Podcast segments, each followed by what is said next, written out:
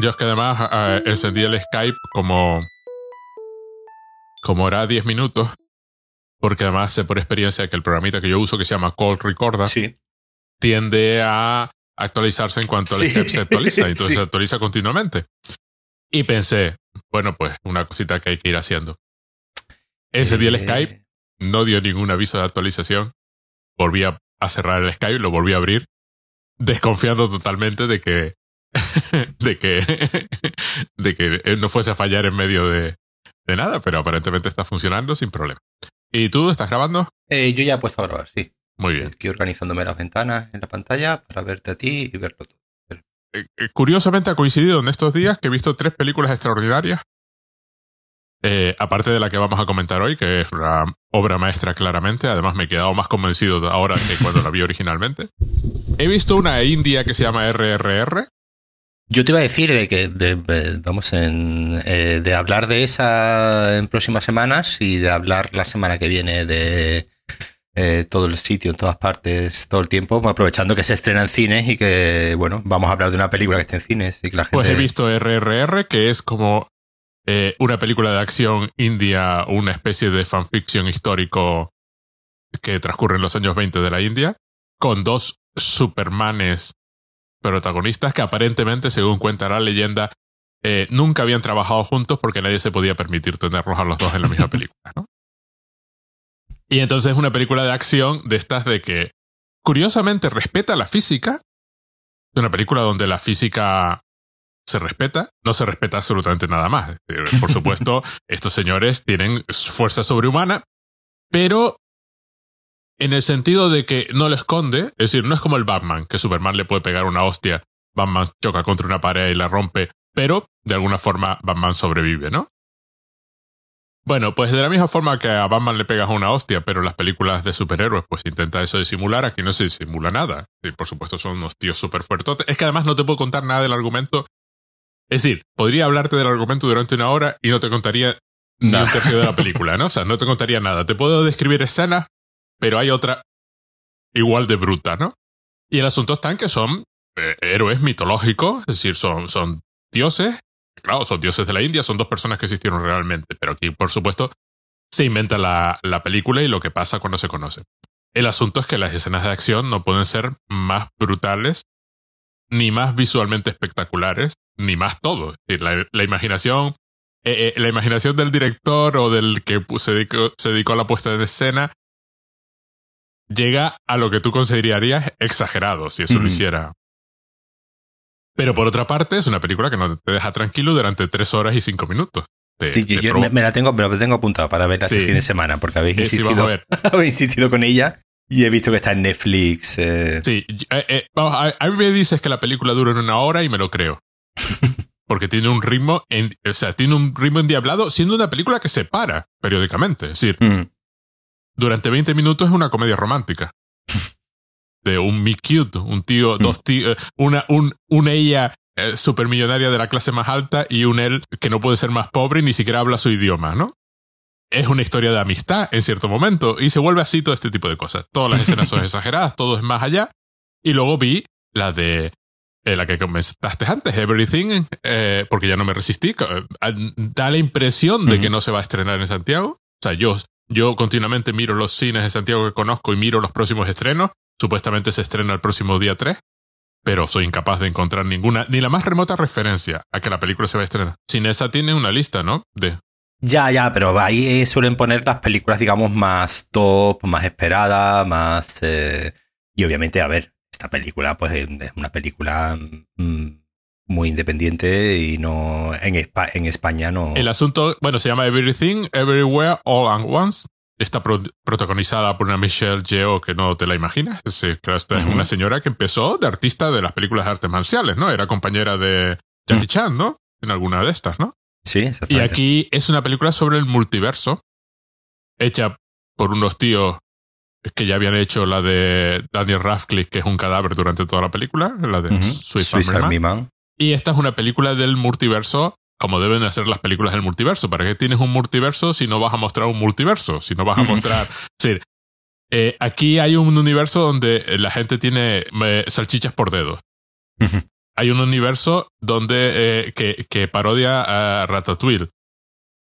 Hay un universo en que los personajes son piedras. Porque no evoluciona la vida en ese universo. y, y, y, claro, eh, a mí ver estas dos películas lo que me produjo fue un efecto porque ya había visto la de Doctor Strange. Que es RRR, es más película de superhéroes que Doctor Strange. Las peleas. Mm, vamos a ver. En Doctor Strange hay una batalla musical, ¿no? Que se lanzan, pues no, creo si, no sé, recuerdo si se lanzan Beethoven y Bach a la cara, ¿no? Bueno, se lanzan notas musicales. Eh, en RRR hay una batalla de baile. Literal, además. Es decir, es una batalla, es saber a quién aguanta más bailando.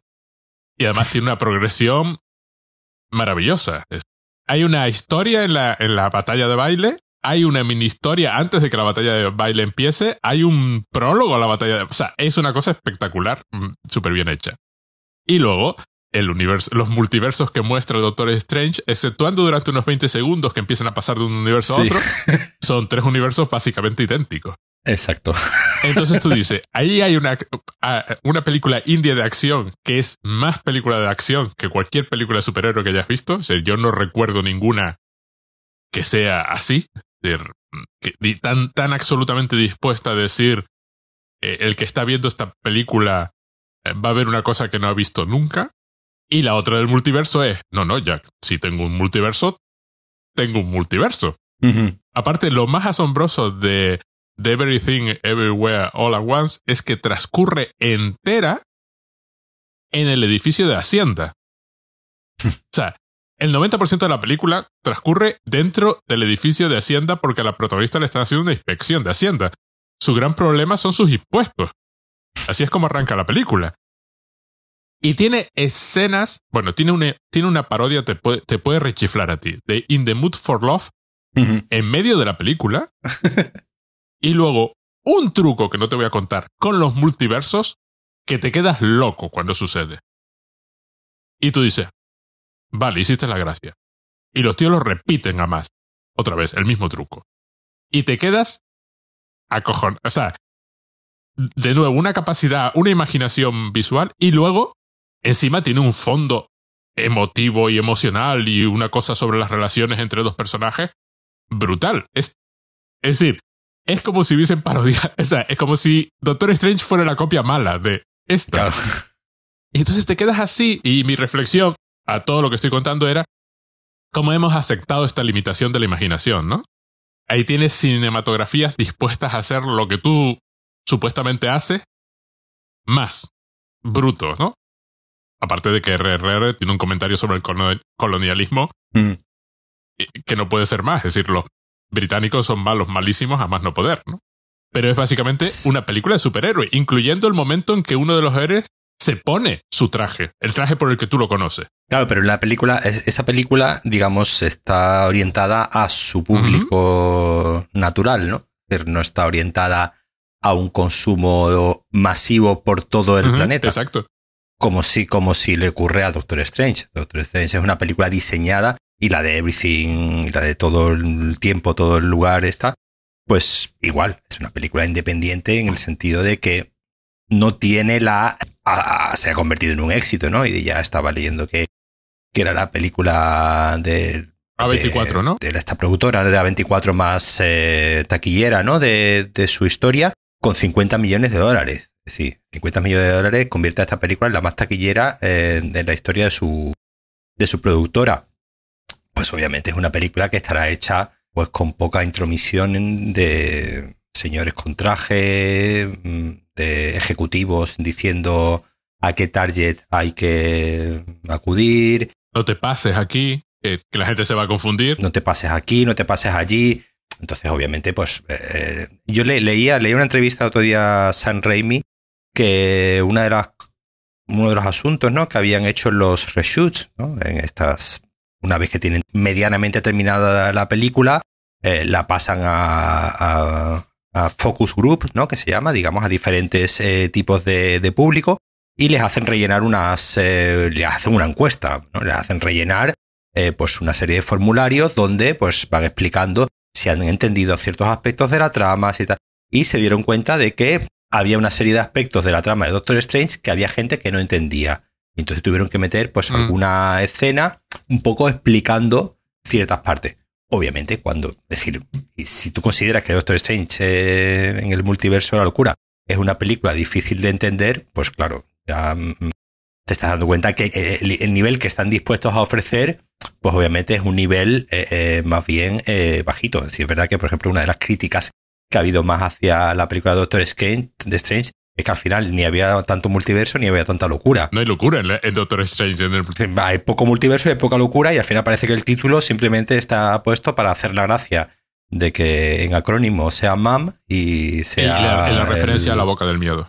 A la, a- de, de Sí, bueno, of y-. Sí, eh, claro, y la referencia al personaje, a la maternidad, ¿no? Del personaje y poco más. Parece, parece que pusieron el título primero y ya después hicieron la, la película. Es que de hecho, Doctor Strange es mejor cuando la película para y Sam Raimi dedica 5 o 6 minutos a, a- a que esté pasando algo de lo suyo en pantalla. Que, que además sucede sí, sí, varias sí. veces, como muy simpático. Eh, los personajes literalmente dejan de correr y paran para que se pueda producir una escena de, de horror que tú esperas desde de, de- de- Ujú. de la imaginación de Sam Raimi. Hay una película de Sam Raimi de como 20 minutos, recortada a trozos, desperdigada por una película de Marvel. Claro, es decir, Es, es- es básicamente lo que es.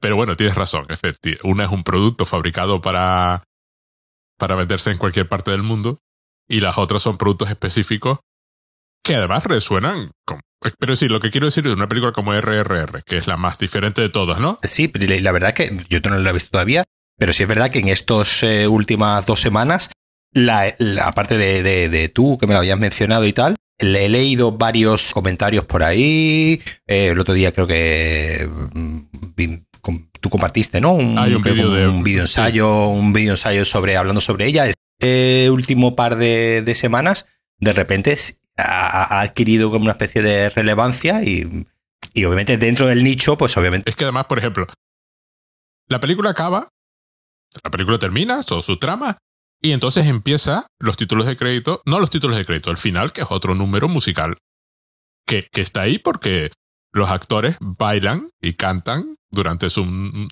número musical final, reivindicando lo que a mí me parece que son los héroes de la liberación de la India.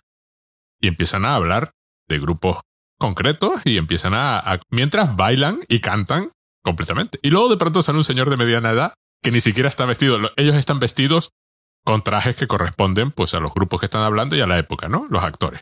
Y de pronto sale un señor normal y corriente de mediana edad, con el pelo entrecano, barba, vestido de normal. Y canta también. Tengo entendido que en la, que en la, claro, en los cines de, de la India se pusieron como locos a, gritar y aplaudir cuando salió este señor, que es el director de la película. Y sale cantando y bailando en medio, al final de la película, porque es, es uno más. Bueno, de hecho, RRR es porque los tres se llaman R, los dos actores y el director, y entonces le pusieron ese título de trabajo y luego decidieron que ese título tenía sentido y que, se y que quedaba, ahí ¿no? se dejaban sin inventar. Pero mira, te cuento solo un detalle. Hay un plano, ellos están, sin saberlo, en bandos diferentes. ¿Vale? Pues hay un plano donde ellos están caminando juntos porque se hacen amigos y lo que hay en medio es como un tubo hecho con alambre de espino. O sea, es lo típico que lo, que lo enrollas así en forma singular, eh, circular para separar dos zonas, ¿no? De alambre de espino. Entonces la cámara te muestra a estos dos caminando y el tremendo rollo de alambre de espino entre los dos. Claro, nadie tiene huevos de hacer eso, claro. Ahí, eh, es decir, este plano, a ver quién, quién lo, quién lo. Y luego también, eso, eh, quiero decir, no es una película directa, es una película que luego te explica por qué ciertos personajes están haciendo lo que hacen y, y de pronto se convierte en la película del origen de un superhéroe. O sea, porque este señor es este señor. Y ya te digo, la escena típica al final de las películas, de las sobre todo las primeras de Marvel, ¿no? Cuando el superhéroe por fin se pone el traje que tú lo conoces, ¿no? Es que aquí está también. O sea, en ese aspecto es una película de superhéroes. Si, si tú lo tuvieras que encajar Sí, sí, con todos los tropos. con todos los tropos, porque, porque son tropos mitológicos, quiero decir. En última instancia, Claro. no, no, no están, ni ellos están inventando nada, ni. Solo que estos son más conscientes de, de dónde salen sus tropos, porque claro, el traje es el traje de Rama y por supuesto hay una estatua de Rama que sale de vez en cuando para que tú ya sepas que, bueno, por supuesto, el otro se vestirá de rama en algún momento, ¿no? Si conoces la historia, yo, yo, yo la conocí después cuando fui a buscar el nombre del personaje. Pero bueno, sí, tienes toda la razón. Por suerte, hoy venimos a hablar de otra película. Obra maestra. Además, es, debe ser una de las comedias más divertidas que se han hecho nunca. Sí, creo que creo que hace el, el, ¿no? Sí, el American Film Institute que hace de vez en cuando estas eh, listas, ¿no? De y sí, sí, vamos, obviamente la metió como una de las comedias, una de las 10 comedias más eh, divertidas eh, o, al menos, o al menos relevantes del, de la historia del cine. En la, número, la número 3. De todas formas, la, no está mal porque Stanley Kubrick es famoso por no tener sentido del humor, con lo cual... sí, bueno, eso dice una gente. Bueno, se llama eh, Teléfono Rojo, volamos hacia Moscú, la llamaron en España, que no tiene absolutamente nada que ver, no sale ni el teléfono rojo ni Moscú. No, porque la película es blanco y negro, entonces nos tenemos que creer que el teléfono rojo. Sí, el original es Doctor Strange Love o How I Learned to Stop Worrying and Love the Bomb. Cómo aprendí a dejar de preocuparme y llamar la bomba. Eh, Doctor Strange Love es además un personaje que sale al final. O sea, apenas sale en, la película. tiene literalmente tres escenas en la película. Eso sí, son tres escenas memorables, pero tres escenas. Eh, la idea, además, tiene un reparto curioso porque es Peter Sellers ah, interpretando a tres personajes.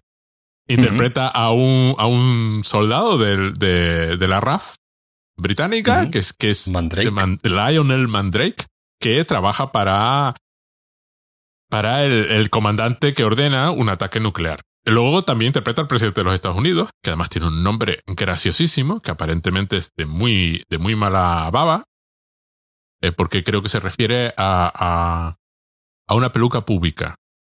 Sí. Vale. no, es que la, decir, la, la, la guasa que se traen absolutamente todos los nombres de todos los personajes. bueno.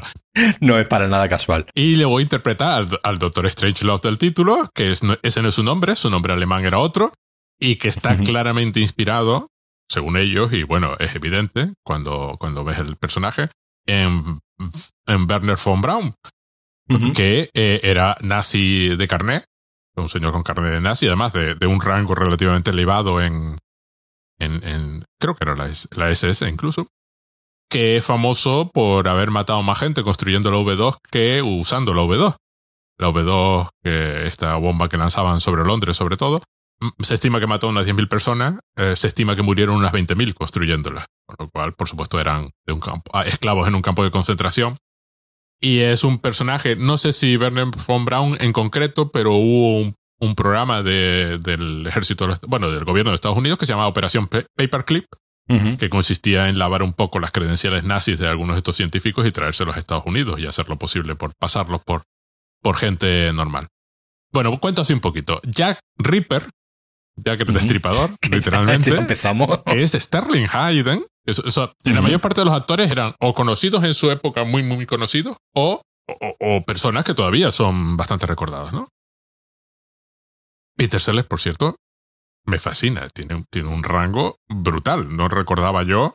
Sí, es que es lo que suele ocurrir con los, con los actores de comedia, que, que, parece que solamente saben hacer reír, pero cuando... De, vamos, de hecho, por ejemplo, aquí eh, el personaje del presidente, del presidente no tiene ningún rasgo cómico, es decir, está... Eh, se los quitaron, sí, sí, los tenía, pero se los quitaron, sí. Está interpretado con una seriedad y con una gravedad, ¿no? Por parte del, del personaje consciente de todo lo que está pasando, que obviamente demuestra que Peter Sellers no solamente era un cómico sublime, sino que sí, obviamente se ponía serio y ya bueno, ya venía, ¿no? De hacer eh, Lolita donde también tenía un personaje que viajaba entre lo extravagante y lo ridículo.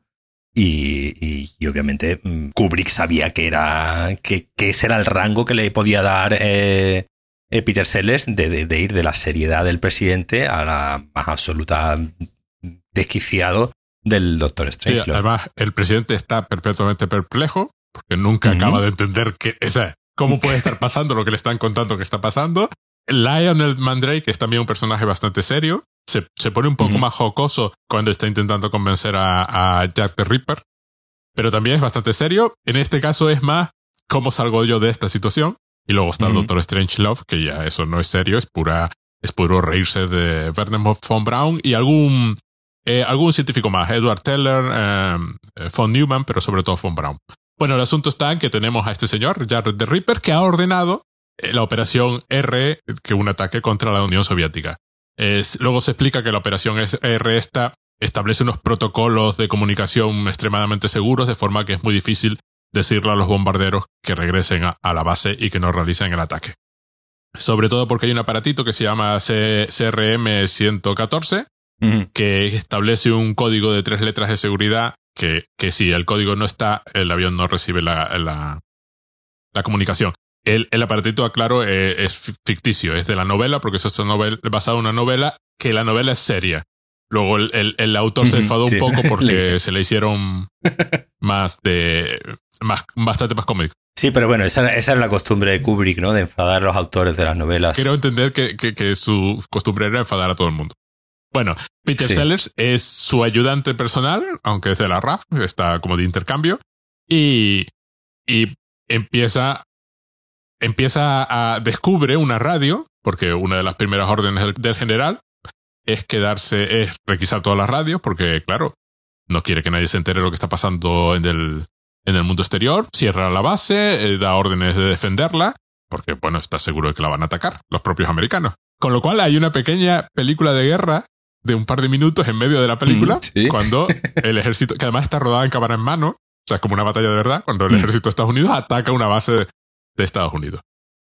Bueno, eh, eh, el, Mandrake este descubre que, que hay misiones normales de, de, radio y que no está pasando, nadie está atacando a Estados Unidos. El plan, el, el plan R este se supone que es eh, de venganza en el momento en que las líneas de comunicación con Washington están interrumpidas porque Washington ha quedado destruido. Entonces das unas órdenes que ya no se pueden retirar. Una vez que establecidas, pues el, el avión realiza su, su, acción. Mientras tanto, tenemos a, eh, el, a un Slim Pickens, se llamaba el actor, eh, que es el, el comandante de eh, uno de los B-52, que es el que seguimos. Básicamente nos vamos saltando entre la base entre la base de los aviones, el avión y la, eh, la sala de guerra del... La sala menos un pequeño momento en que estamos en otro escenario. Pero este señor, pues nada, es un señor, es un vaquero americano que cuando recibe las órdenes, eh, después de verificar, además me encantan las escenas del avión porque son como todas muy precisas, ¿no? Están todos como... Sí, sí, sí, eh, se ve que se ve como que el, decir, obviamente yo creo, yo creo que conociendo a Kubrick, e, ese protocolo mm. que siguen de, ¿no? De repartir de abrir la caja fuerte, de repartirse los sobres, que cada uno tiene su misión y, y, el de al lado, ¿no? No sabe cuál es la misión de cada uno, ¿no? Porque hay momentos que abren unos sobres, ¿no? Abren un sobre grande y, le reparten, ¿no? A cada uno de los que están en el avión.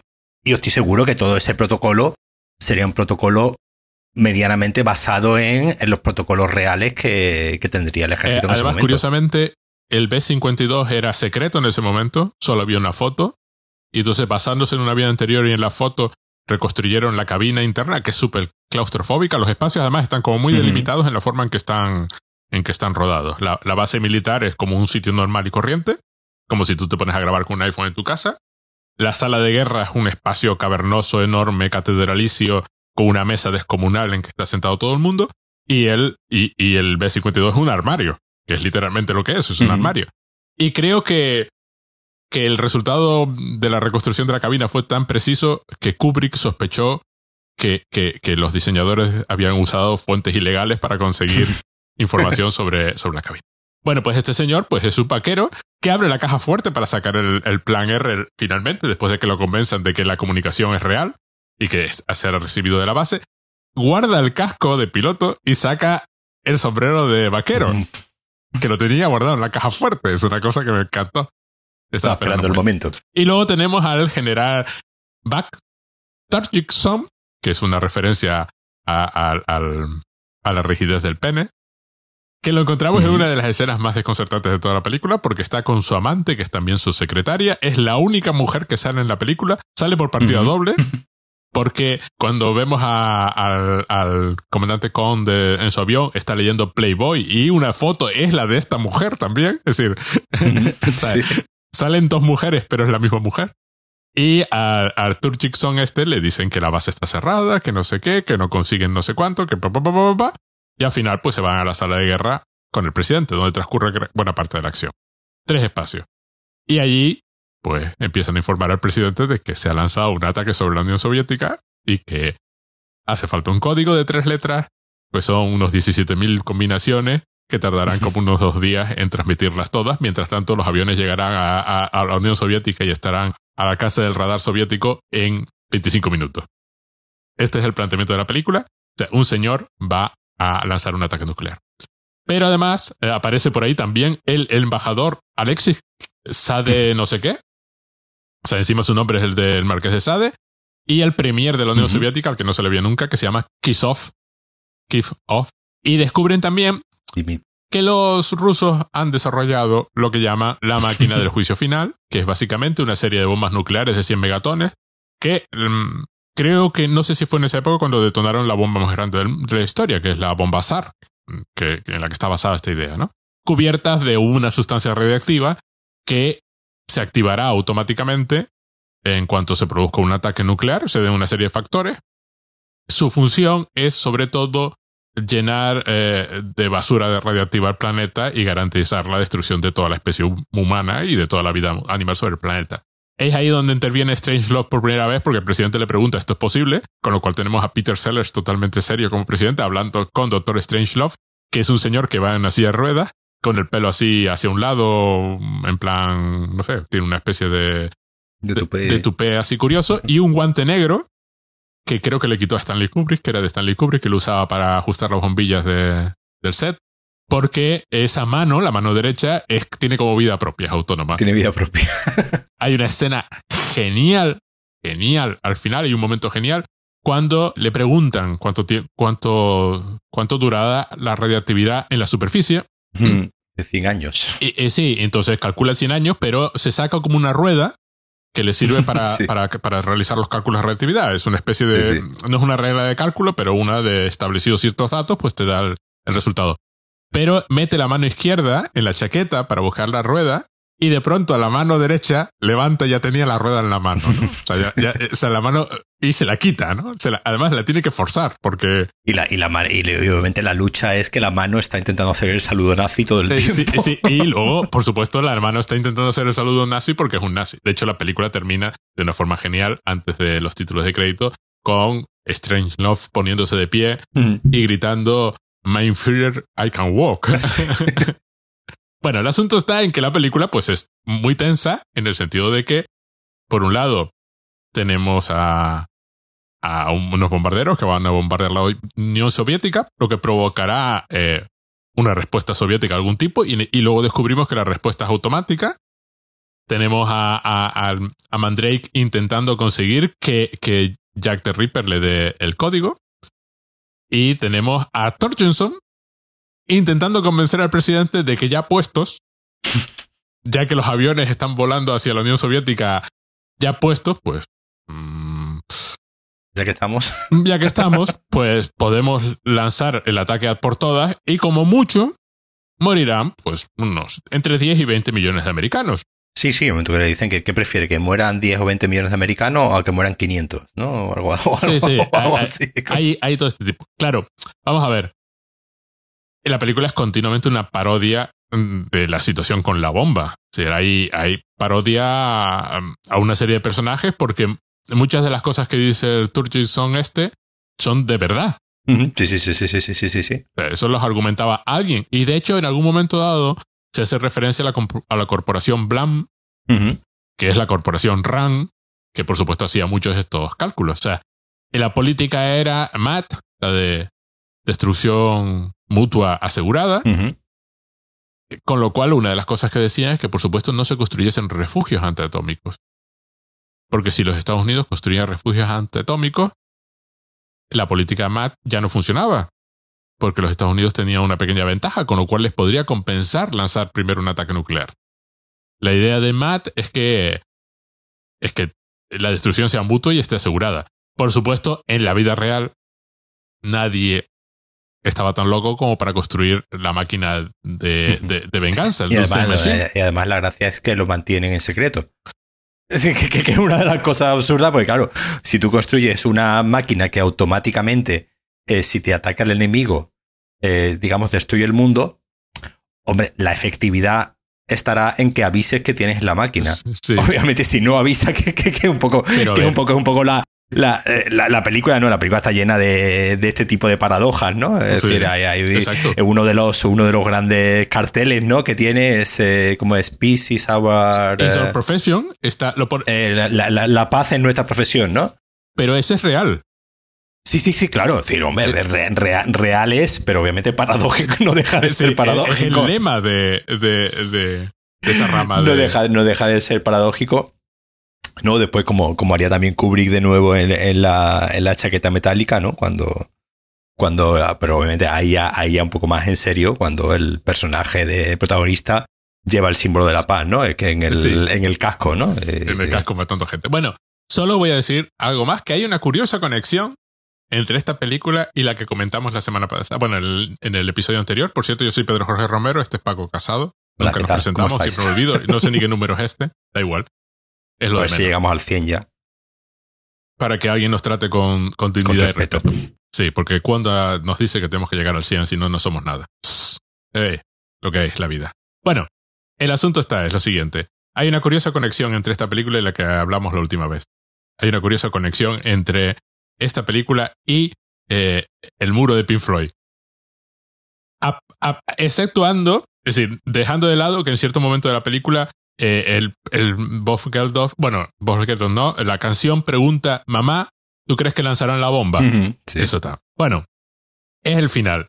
Esta película, Doctor Strange Love, tiene el final. Vamos a ver, yo creo que no se puede hacer un final más irónico. o sea, yo, debe ser el final más irónico de toda la historia del cine. Hay un, hay un holocausto nuclear, empiezan a saltar las bombas y todo esto mientras suena la canción de Vera Lynn, la de Nos volveremos a ver algún día eh, soleado. Eh, we'll Meet Again, mm. Sun Sunny Day, ¿no? A, a Vera Lynn se hace referencia en, en el, en el, en el muro.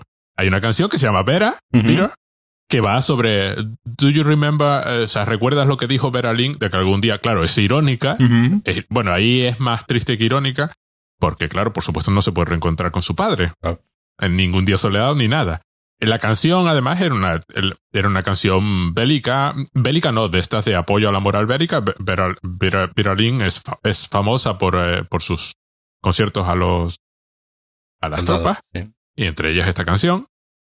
Y la canción tiene además otra gracia, que es que aparentemente la BBC estableció como 20 emisoras subterráneas diseñadas para sobrevivir a un ataque nuclear y retransmitir durante 100 días después de un ataque nuclear.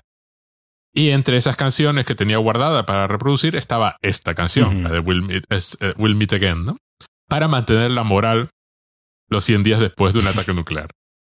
Entonces hay, un, hay unas capas y capas de ironía en el uso de esto, porque tú estás viendo varias explosiones nucleares en secuencia, que no es la idea de la película, la idea es que los rusos detonarán, pero ahora explico por qué, porque a lo mejor puede ser una idea de la película, mientras suena una canción súper alegre sobre cómo algún día nos volveremos a encontrar y qué guay y todo, que además tiene la historia de que la BBC la consideraba una de las canciones a guardar y mejorar la moral de las tropas, bueno, la moral popular en caso de ataque nuclear en una de sus 20 estaciones emisoras subterráneas para sobrevivir a un ataque nuclear.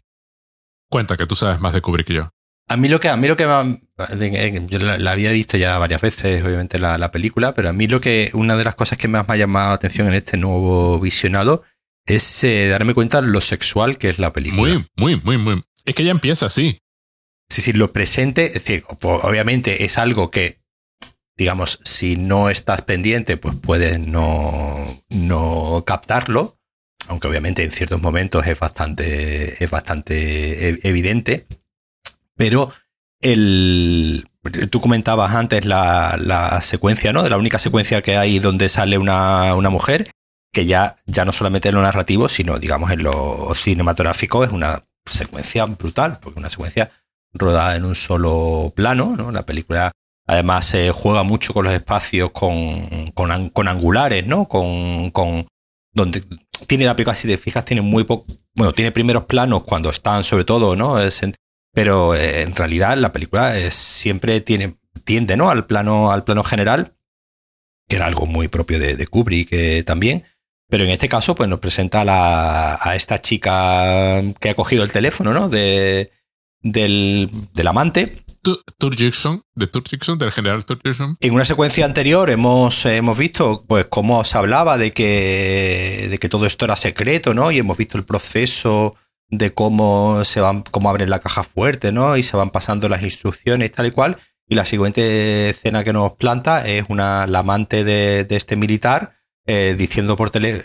está, como, está como vestida con un bikini. Está vestida con un bikini, pues está tomando el sol, ¿no? Está con una lámpara encendida, está con una lámpara encendida tomando, tomando el sol. Y a la que le empiezan a, contar todos los secretos de, de, esta operación y ella se los va gritando al, al, otro que está, al otro que está en el baño al que no estamos viendo. Es decir, eh, mm, acabamos de ver una secuencia donde se ve que se sigue escrupulosamente ¿no? el procedimiento para no desvelar ningún secreto y lo siguiente que vemos es pues eh, contándole estas cosas al amante del, del, militar y ella soltándolas ahí a grito, a grito pelado. Todo esto en un plano, en un plano general de una habitación llena de, de espejos y en un plano que dura tres o cuatro minutos. es un plano bastante largo con una coreografía por parte de, de los actores porque bueno, no, hay un momento ya que el personaje del militar, ¿no? Entra en el, en el, plano, coge el teléfono, ella se vuelve a acostar en la, en la cama, cuelga el teléfono, ellos hablan, es decir, es una secuencia con, una, con una coreografía a la hora de, de la, del, acting, ¿no?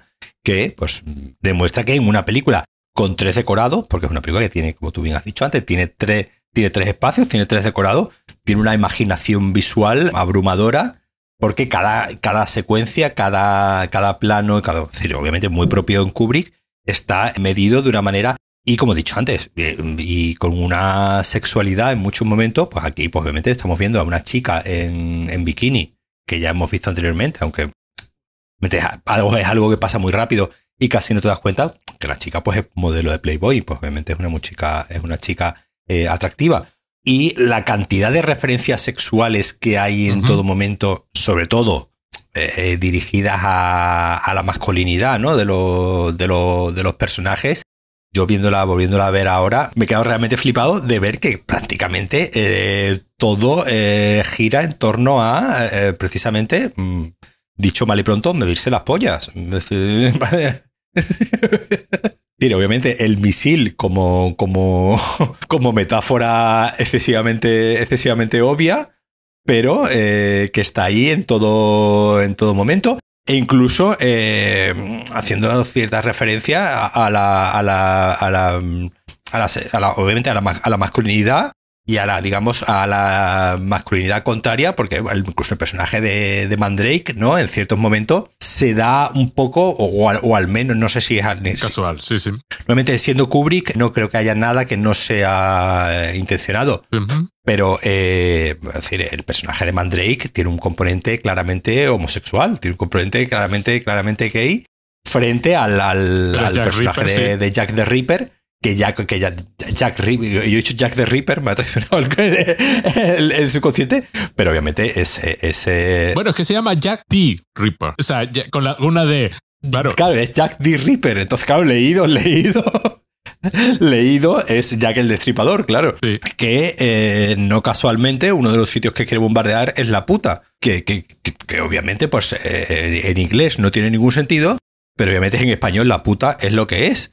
Entonces, que, que, Jack the Ripper quiera, que el personaje llamado Jack Ripper quiera, eh, o quiera, o vaya a destruir un sitio llamado La Puta, pues obviamente más obvio no, no puede ser a la, a la, hora de, a la hora de referenciar, pues ya no solamente al personaje de Jack el Destripador, sino a todo el hecho sexual que tiene la, la película, ¿no? Hay un, hay un momento cuando están planteando que, que, vamos a, bueno, vale, se va a destruir el mundo, eh, cuál es el plan, y dicen, bueno, pues vamos a, a encerrar 10 mujeres por cada, por cada hombre a 10 mujeres para que se pueda procrear, ¿no? Y el personaje de, precisamente el personaje del militar, el de, que interpreta George Scott, me dice, bueno, ¿y entonces qué pasa con la monogamia, no? Entonces no va a haber monogamia. Para los hombres. Para los hombres, claro. Claro, porque si, cabe, si cabemos a un hombre, si cabemos a un hombre a 10 mujeres por cada hombre, pues imagínate la monogamia donde va. Esa escena es, es brutal. Strange Lumps dice, vamos a usar unas minas, las minas más profundas, más profundas que tengamos, vamos a construir refugios, por supuesto, elegiríamos a la mejor persona. Dice el presidente, pero yo no quiero elegir. Dice, no, no, con, esto se hace con un ordenador. Es decir, ya está referenciando el algoritmo. No, no, pero la política racial nazi, ¿no? De, claro, por supuesto, establecemos tres o cuatro criterios y, y elegimos. O sea, recuerda mucho al personaje eh, de Moonraker. El de James Bond, que hacía exactamente lo mismo. dice, tiene una serie de características, vamos a llevar a gente guapa. Dice, por supuesto, el, eh, el gobierno tendrá que estar porque hay que, tiene, alguien tiene que ser el líder y dar ejemplo y 10 mujeres por, y 10 mujeres por, por hombre, ¿no? Para que en cierto número de años tengamos la misma población. Y es cuando el general de pronto despierta, ¿no? O sea, de pronto empieza, eh, se empieza a emocionar porque claro, él es el asesor militar directo del presidente, con lo cual está allí y empieza, sí, sí, sí, claro. Y la monogamia no, y por supuesto, como es mucho trabajo, servir a 10 mujeres, pues tienen que ser especialmente atractivas. Y por tanto, claro, hay todo un discurso que se empieza ahí a formar, claro, de que es una panda de hombres decidiendo lo que van a hacer con un montón de mujeres. Claro, es bastante, bastante creepy, ¿no? Pero ya la película empieza con los aviones recargando en el aire. Mm, claro, hay, hay, hay, ya penes nada más empezar la película. Claro, los penes son pues el, el, sistema que permite recargar de combustible en el aire a, a los aviones. Y luego está la famosa escena de Slim Pickens cabalgando la bomba atómica que está cayendo sobre su objetivo porque la puerta no se abre y tiene que hacerlo manual y está subido a la... Y entonces lo vemos agitando su, su, su sombrero de vaquero mientras grita de emoción que, va, que ha conseguido soltar su bomba y la bomba la tiene entre las piernas como si fuera un pene gigante. Pero además es que este hombre empezó como en los rodeos. Era actor de rodeo. ¿qué, actor de rodeo? Claro, entiende. Lo que tú acabas de decir, no hay nada casual en esta, en esta película. Por cierto, este papel también lo iba a interpretar Peter Sellers, pero Peter Sellers eh, tuvo un comediante 15 ya. porque el tío no quería trabajar tanto. Es decir, por, por supuesto, es decir, no está, no está interpretando a un personaje, está interpretando a tres muy diferentes, con lo cual. Y luego está el caso de Jack Ripper, que, que ha hecho todo esto para preservar nuestros fluidos. bueno. Claro, cuando estoy diciendo eso ya sabes a lo que se refiere. Y que además. Our body fluids. Y además. sí, sí, sí, sí. Bodily fluids, los fluidos corporales. Y además dice que a él le gustan las mujeres, que es la parte donde, donde efectivamente por la reacción de Mandrake queda, queda así como claro, pero puede sospechar lo que Mandrake es gay, ¿no? De que él, por supuesto, va con mujeres, pero les niega su esencia. Llega un punto en que las motivaciones de todos los personajes son sexuales. Sí, totalmente. pero, es algo, pero es algo que está también, también integrado dentro de la película. Ah, sí, sí. Que, que pero hecho de, manera tan, tan sutil, pero a la vez obvia. Es del, tema, eh, claro, es, la idea. Claro, es, es, el típico tema que, obviamente, la primera vez que la ves, la película, pues digamos, pues ves, ¿no? El, digamos, la sátira antimilitarista, ves pues la sátira pues, eh, pues en contra de, de, los, de estos militares, de la política en general, de cómo se toman las decisiones, y obviamente pues lo primero que ves eh, es una película eh, antibelicista, ¿no? Y además, pues en la línea, ¿no? Que venía Kubrick de, de haber hecho anterior Senderos de Gloria. Entonces, digamos, y es un hombre que tiene tres películas sobre el tema, entonces digamos que yo creo que algo le, le, preocuparía, ¿no? Pero claro, después tiene, eh, como tú bien acabas de decir, te das cuenta cuando empiezas a tirar del hilo que al final prácticamente todo, sin explicitarlo bien, eh, todos los personajes, sus motivaciones son prácticamente sexuales, te das cuenta que pues eh, ya, ya, no es que ya no es que el problema sea tirar la bomba, sino quiénes son, cuáles son los impulsos de los que deciden tirar la, la bomba, que es lo realmente eh, chungo, ¿no? Que al final son unos, son unos impulsos totalmente primarios y carentes de toda lógica, pues como suelen ser los impulsos sexuales, ¿no? Además, invitan al embajador soviético a la sala de guerra con lo cual el Sturgeon se pone como un loco porque va a ver cómo vamos a dejar a un comunista entrar en la sala de guerra, que es donde estamos aquí decidiendo qué va a pasar, y verá las pantallas. Verá, verá que es donde, donde se ve el mapa de, de Rusia con los aviones moviéndose. que por cierto creo que el hombre preguntó, Kubrick preguntó si los objetivos que salían ahí eran reales, le dijeron que no, dicen no, no. Y consiguieron los objetivos reales y los colocaron en su sitio. Y luego el, eh, hay un detalle genial porque no consiguen contactar con el premier de la Unión Soviética. Y entonces el embajador les da un número de Moscú. Dice, porque eh, eh, no, dice algo, no sé si dice que es un gran hombre, pero es un hombre. No sé si usted me entiende, ¿no? Claro, es decir, se debe entender que a su vez está el premier de la, está con sus amantes medio borracho y en ese momento está decidiendo el destino de, del mundo. Porque, es, porque eso es lo que se espera de un hombre. Es lo que se espera de un hombre. Es, es, lo que se esperaba de un hombre en es decir, es lo que se sigue esperando de un hombre mucho, para muchos hombres hoy en día. Pues obviamente, pues en el año 63, 64 que es la película, pues obviamente la masculinidad era un valor. A mí me, a mí me fascina eh, George C. Scott. George. ¿no? Scott el, lo hace de fábula, sí, sí. Que, que, que, que, que, después haría eh, Patton, ¿no? Después haría, interpretaría a uno de los grandes, eh, digamos, una de las grandes, digamos, una de las películas pro, pro bélicas, ¿no? O bélicas eh, más digamos, importantes del cine, del cine americano.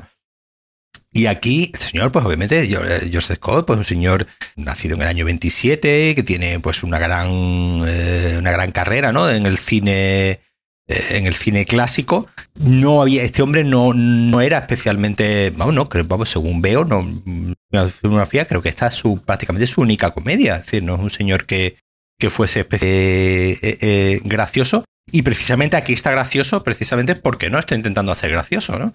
Sí, que, sí, que sí, precisamente cuando cuando un actor, digamos, eh, que digamos que puede ser todo lo contrario a Peter Sellers, ¿no? Eh, es un señor con una gravedad, ¿no? Y un, y un físico además así imponente, el, el, peinado que tiene, ¿no? El peinado que tiene así al cepillo, eh, muy, muy característico, ¿no? De, de, hombre, de hombre rudo y cómo hace, y cómo hace este personaje que al final hemos visto muchas veces, ¿no? En películas bélicas que del, el, del militar que quiere atacar a toda costa y no, y no admite decir. Eh, tendría que repasar un poco el, cine bélico, pero es que este, esta tipología de, de, personaje, esta tipología de el militar que en una crisis eh, a toda costa quiere ir hasta, hasta el final, eh, a partir de aquí lo veríamos mil veces en mil películas, vamos, desde, yo qué sé, desde Independence Day a cualquier película donde de repente el mundo eh, se, se, enfrenta a una amenaza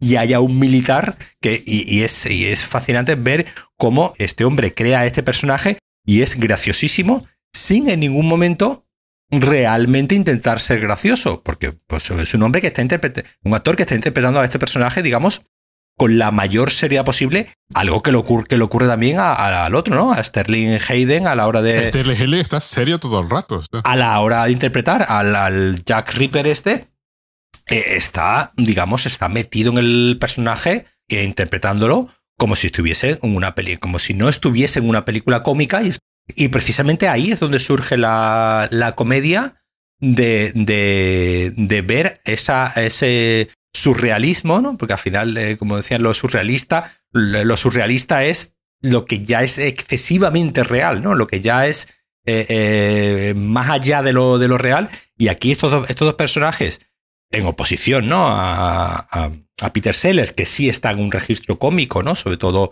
en el personaje de Doctor Strangelove, el ver cómo estos dos señores actores, pues dos actores con un carisma muy de. Son, aquí ya están ya los dos entrados en años, ¿no? Pero están dos actores de un. de un. de un cariño. Creo que Sterling Hayden estaba incluso retirado, que lo sacó de. Sí, sí, pues sí, sí son, dos, son dos actores. Sí, pero ahora que estoy mirando, Sterling Hayden salía ya, ¿no? En atraco, en atraco perfecto. Sí, sí, por eso salía en atraco. Salía ya en atraco perfecto y, y cuando Kubrick lo contrata, pues obviamente lo, lo, contrata para que haga su personaje, tío, que da realmente miedo. Es decir, todos los planos estos picados, ¿no? Que hay primero primeros planos picados desde abajo con el puro. Sí, sí, sí. Nuevamente otro símbolo, otro símbolo fálico. Pues fálico, como más no poder, sí. Perfectamente claro. Eh, esos planos donde él lo enfoca, ¿no? Desde, desde un picado así desde, desde abajo, en un primer plano muy, muy, muy interesante. Un señor que da realmente miedo y te estás creyendo realmente que, que va a lanzar, que va, que, que, va a lanzar la bomba y que acaba de. Que acaba de ordenar un ataque nuclear, sí. decir, que no, no está en un registro, podría haber estado en un registro más paródico, más exagerado, pero al contrario, lo, lo, estos dos actores, que como digo, son dos actores que no, que tampoco han destacado por hacer comedia, precisamente están graciosos precisamente porque no están intentando hacer el chiste en ningún momento. Es que además cuando, cuando Mandrake entra en el despacho del general con la radio y empieza a intentar convencerlo de que, bueno, hay una radio, se está oyendo la radio civil. Si nos hubiesen atacado, no, no, estaría en la radio poniendo música. Esta, esta alegría y felicidad.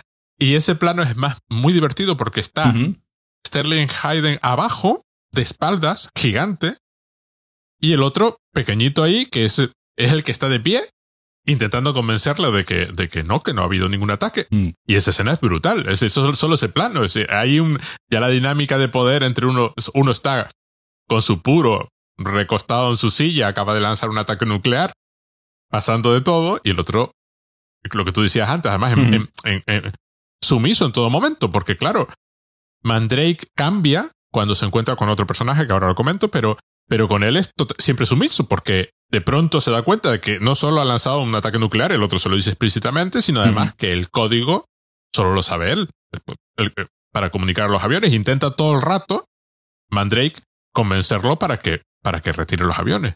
Y, por supuesto, atacan la base, que en la, eh, que en la, en la, escena de la sala de guerra, cuando ordenan el ataque a la base, es muy divertido porque hay un pique entre las ramas del ejército porque hay una, porque uno es aviación y el otro es tierra, y entonces los de tierra lo que van a atacar la base de, en este caso de los B-52, y eh, atacan y llega, entonces disparan al interior y de pronto este personaje, el Reaper, coge lo que parece una bolsa de golf y saca una ametralladora de dentro, pero todo esto hecho con la mayor seriedad del mundo, como que por supuesto tengo una ametralladora aquí, me voy a poner a disparar.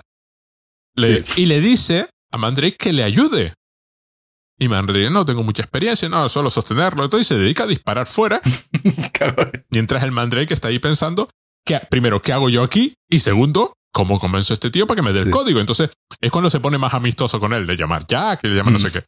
Y luego el otro se le suicida. Y, y claro, te quedas así. Hay un suicidio en la película. Y es cuando entra el otro personaje que se llama Backguano.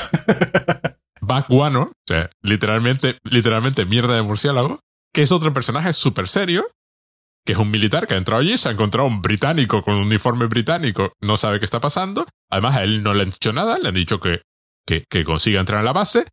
El, eh, Mandrake insiste en que, en que cree saber cuál es el código y que, por favor, que le permite llamar al presidente. Y entonces, ahí es cuando Mandrake se pone agresivo, curiosamente, porque el otro es, el, el rango del otro es inferior. Y al final intenta llamar con una cabina de teléfono al presidente. Claro, no tiene dinero, y entonces le dice, y coja ahí las monedas. Párele a, la máquina de Coca-Cola para sacar las monedas. Y el otro, como voy a disparar a la máquina de Coca-Cola, eso es propiedad privada. Y hay, ¿sabe? hay momentos así, eh, continuos en toda la película. Entonces, el Turginson al final también tiene otro momento buenísimo. Se está alejando hacia atrás, cae, rueda, se levanta y sigue con lo que estaba diciendo.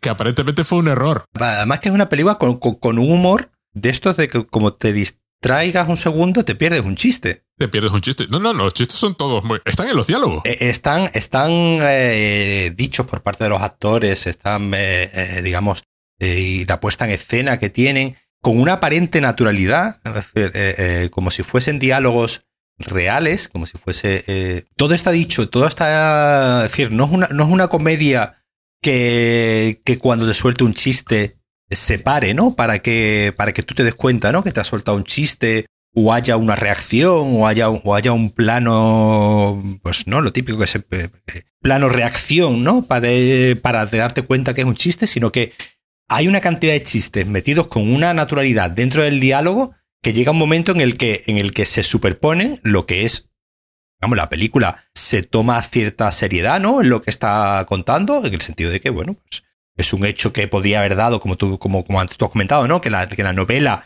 contando, no sé si exactamente la misma historia. En la novela no sale Doctor Strange Love, pero creo que en lo demás es relativamente parecido. Pero, pero digamos, el planteamiento y el desarrollo no es, serio, ¿no? Es serio. Pues, digamos, esto, esta película podría haber sido una película totalmente seria, aun jugando con el absurdo, ¿no? De, de, la, de la situación, pero pero hecha con, seriedad.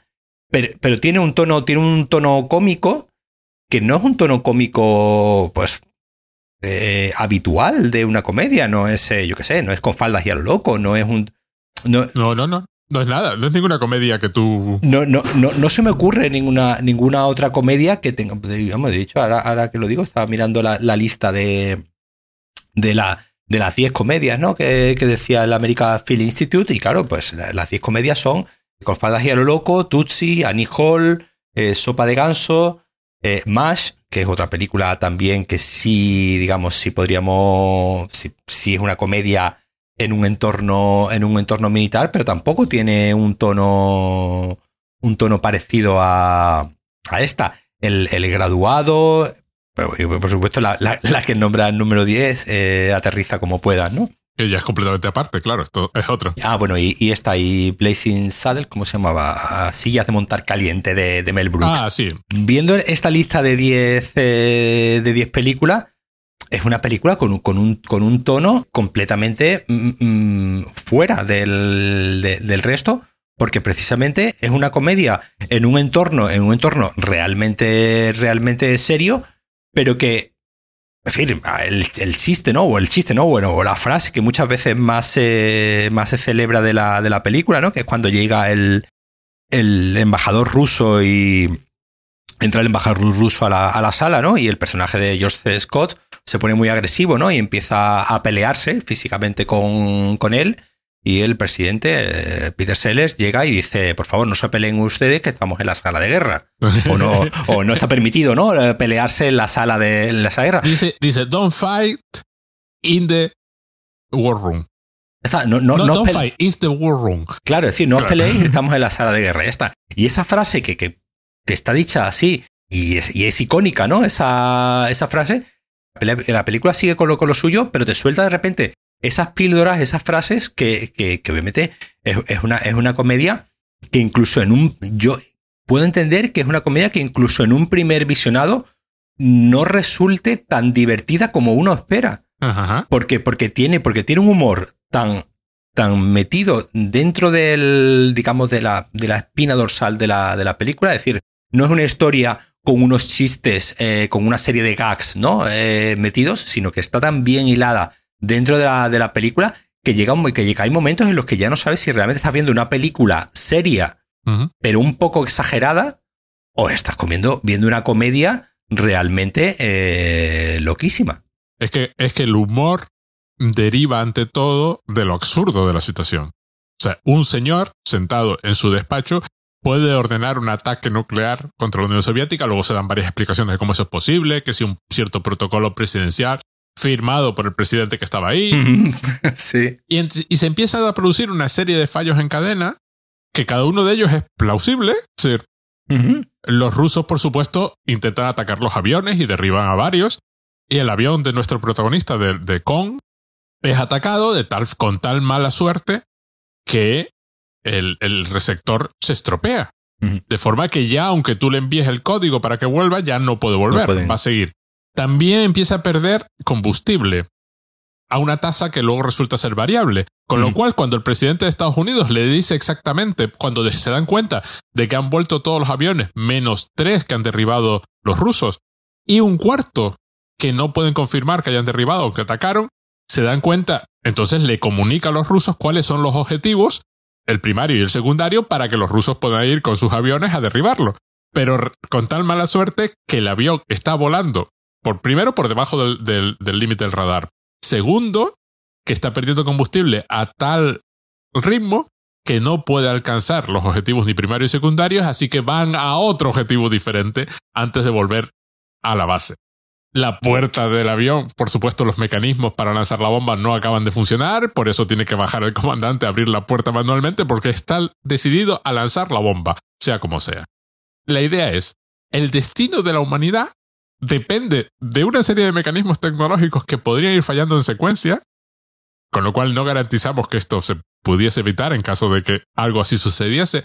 Creo que hay documentos que indican que los militares vieron la película, o el Congreso, y cambiaron algunos procedimientos, en particular el procedimiento de Mandrake, que tiene el código para volver a traer los aviones, no se puede comunicar con el presidente. A pesar de que las órdenes de los soldados que atacaron la base fue coger al general y ponerlo al teléfono con el presidente inmediatamente, ¿no? Entonces creo que ese mecanismo lo cambiaron. Sí, y, cambiaron, y cambiaron los protocolos. ¿no? Pero claro, se producen toda una serie de fallos que además dependen de la reacción de ciertas personas. Por ejemplo, Sturgeon, ya hemos dicho lo de, bueno, pueden morir 20 millones de americanos, pero atacamos primero y ganamos. Cuando deciden que van a construir las bases subterráneas, el embajador ruso está ahí. Se empieza a ir. Claro, se, empieza a ir, se da a entender que se va con la misma idea, porque le dice a Strange Lodge, esa, esa es muy buena idea. Y el Turgenson empieza a establecer que puede haber un gap entre nosotros en, en, las, en los refugios subterráneos. Claro, porque la, la, idea de, la que tú comentabas antes, de la aniquilación mutua, exacto. Eh, obviamente es, eh, es, una balanza, ¿no? Es decir, yo tengo, yo tengo el, mismo, el mismo número de misiles que eh, los rusos, en ese caso uno más, y de esa manera, digamos, siempre estamos igualados, ¿no? si uno tiene más refugios que otro, ya, no, ya, ya el gap no, digamos, no existe, entonces ya las dos fuerzas tenían que estar totalmente igualadas para que ninguna prevaleciese sobre la otra. Que es algo que es algo que además hoy en día seguimos sufriendo, ¿no? hoy en día, precisamente, pues ¿no? con todo el tema este de, Ucrania, al final no deja de ser una reactivación de la Guerra Fría, aunque obviamente no sea, digo en la actualidad, ¿no? Obviamente, en la actualidad, obviamente, de, ya de Guerra Fría no queda nada, pero no deja de ser al final nuevamente un conflicto eh, donde Rusia y, Estados Unidos son los principales eh, valedores, con la pobre Ucrania en medio. Un solo hombre un, de causar un efecto mariposa, ¿no? Un, un dominó de diferentes acciones. Pero luego al final, cuando se plantea esa posibilidad de que los rusos construyan más refugios, el Torgenson vuelve a plantear la idea de atacamos primero para evitarlo. Dentro de 100 años, cuando salgamos de los refugios, ¿quién dominará el mundo? Entonces, atacamos ahora y así la película es, es, es, decir, la película no necesita parodiar nada, porque es de estas películas o de estas obras que plantean que la, que la realidad es paródica. ¿Cómo nos encontramos en esta situación donde tenemos las manos atadas? Hay una cosa que me, que me, que me ha llamado mucho la atención, es decir, eh, la película del 64, Cuatro años después, Kubrick haría 2001, uno dice el espacio, donde de diferente manera la tecnología, en el caso de 2001, pues un ordenador, ¿no? El HAL 9000. Aquí la tecnología, pues, eh, eh, del Doomsday Device, ¿no? Del, del, aparato este del, del, fin del mundo, donde tiene como una especie de, aquí dan a entender que, digamos, está hecho por ordenador.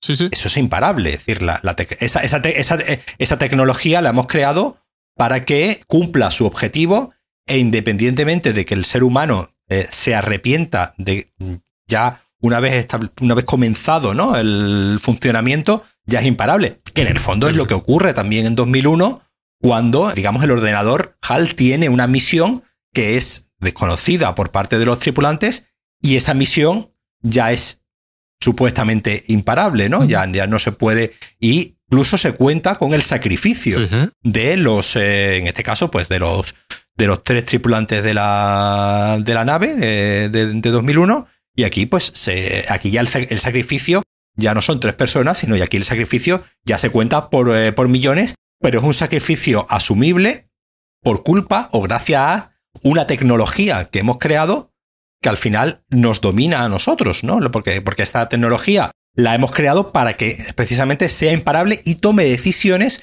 que nosotros no tenemos ganas. Al final, es eso.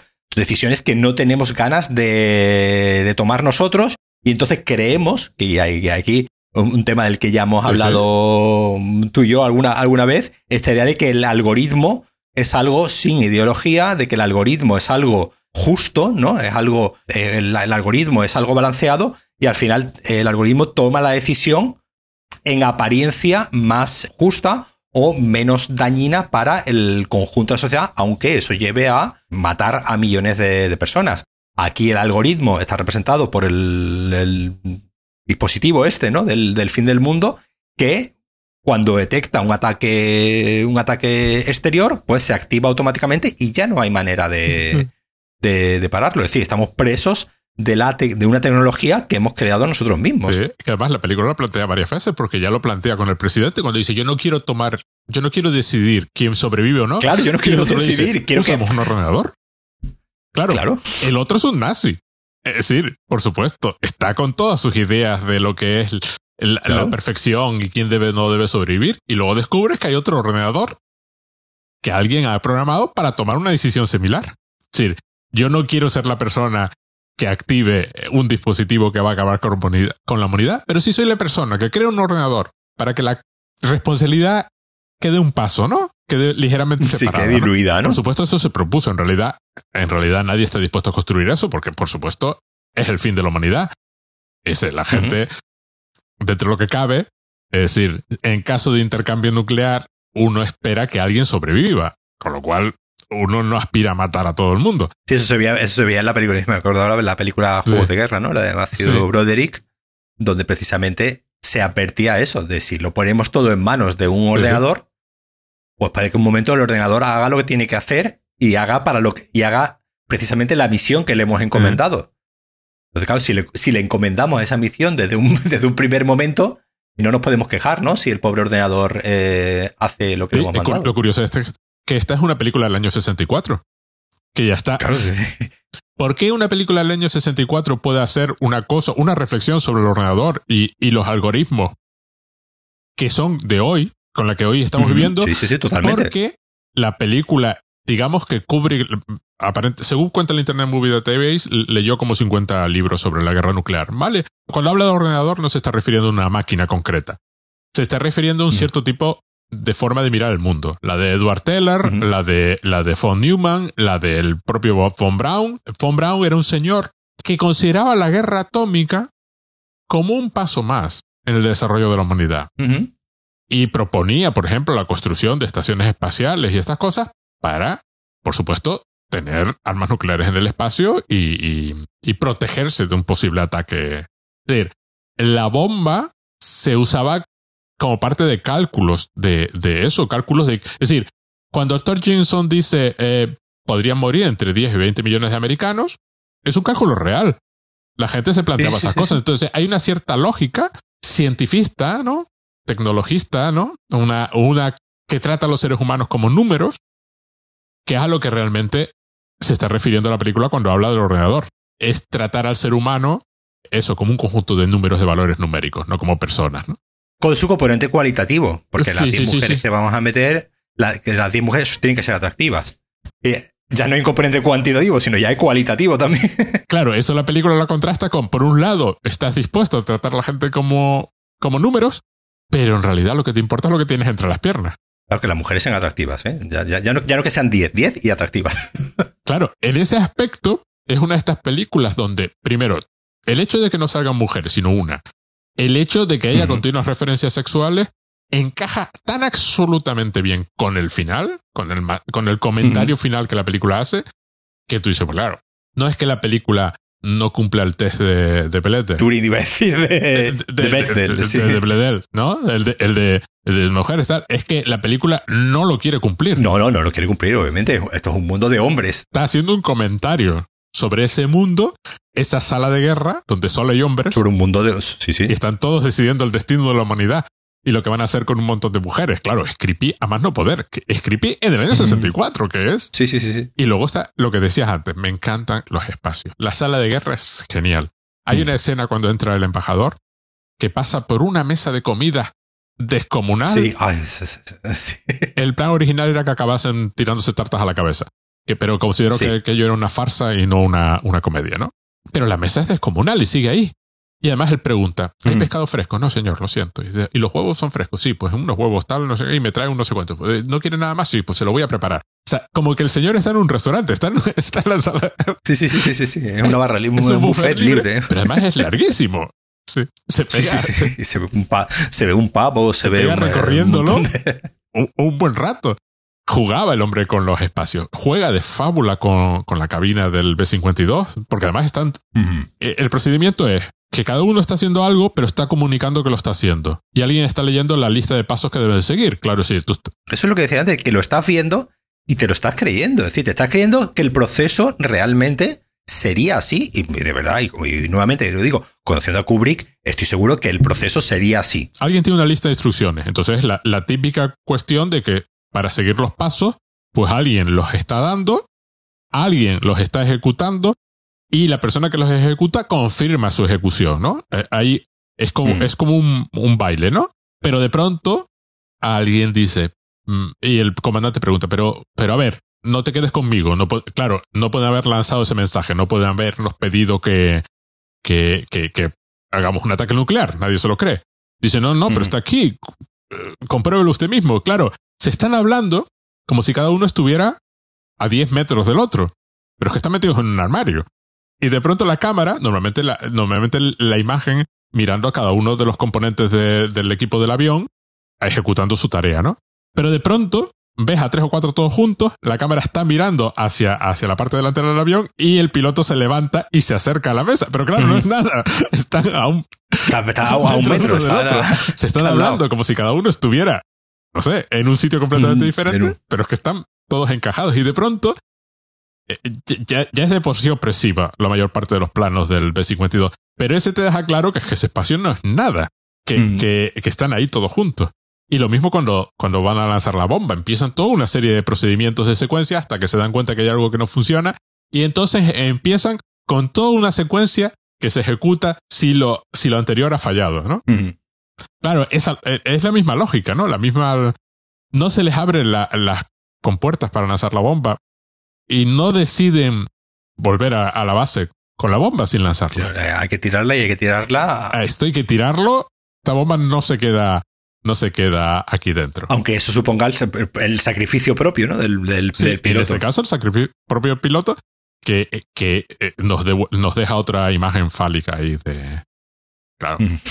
Montado encima. Es una película que cuenta con el humor de la situación absurda, pero además te la crees. Sí, sí, sí. Cuando, cuando Mandrake está discutiendo con Buck Wano, toda esa parte, pues, pues tú te lo crees. O sea, es absurdo el, el señor que tiene el código para traer de vuelta los aviones no puede comunicarse con la gente que puede enviar el código, porque otro señor está haciendo su trabajo. Pero claro, cada uno está haciendo su trabajo.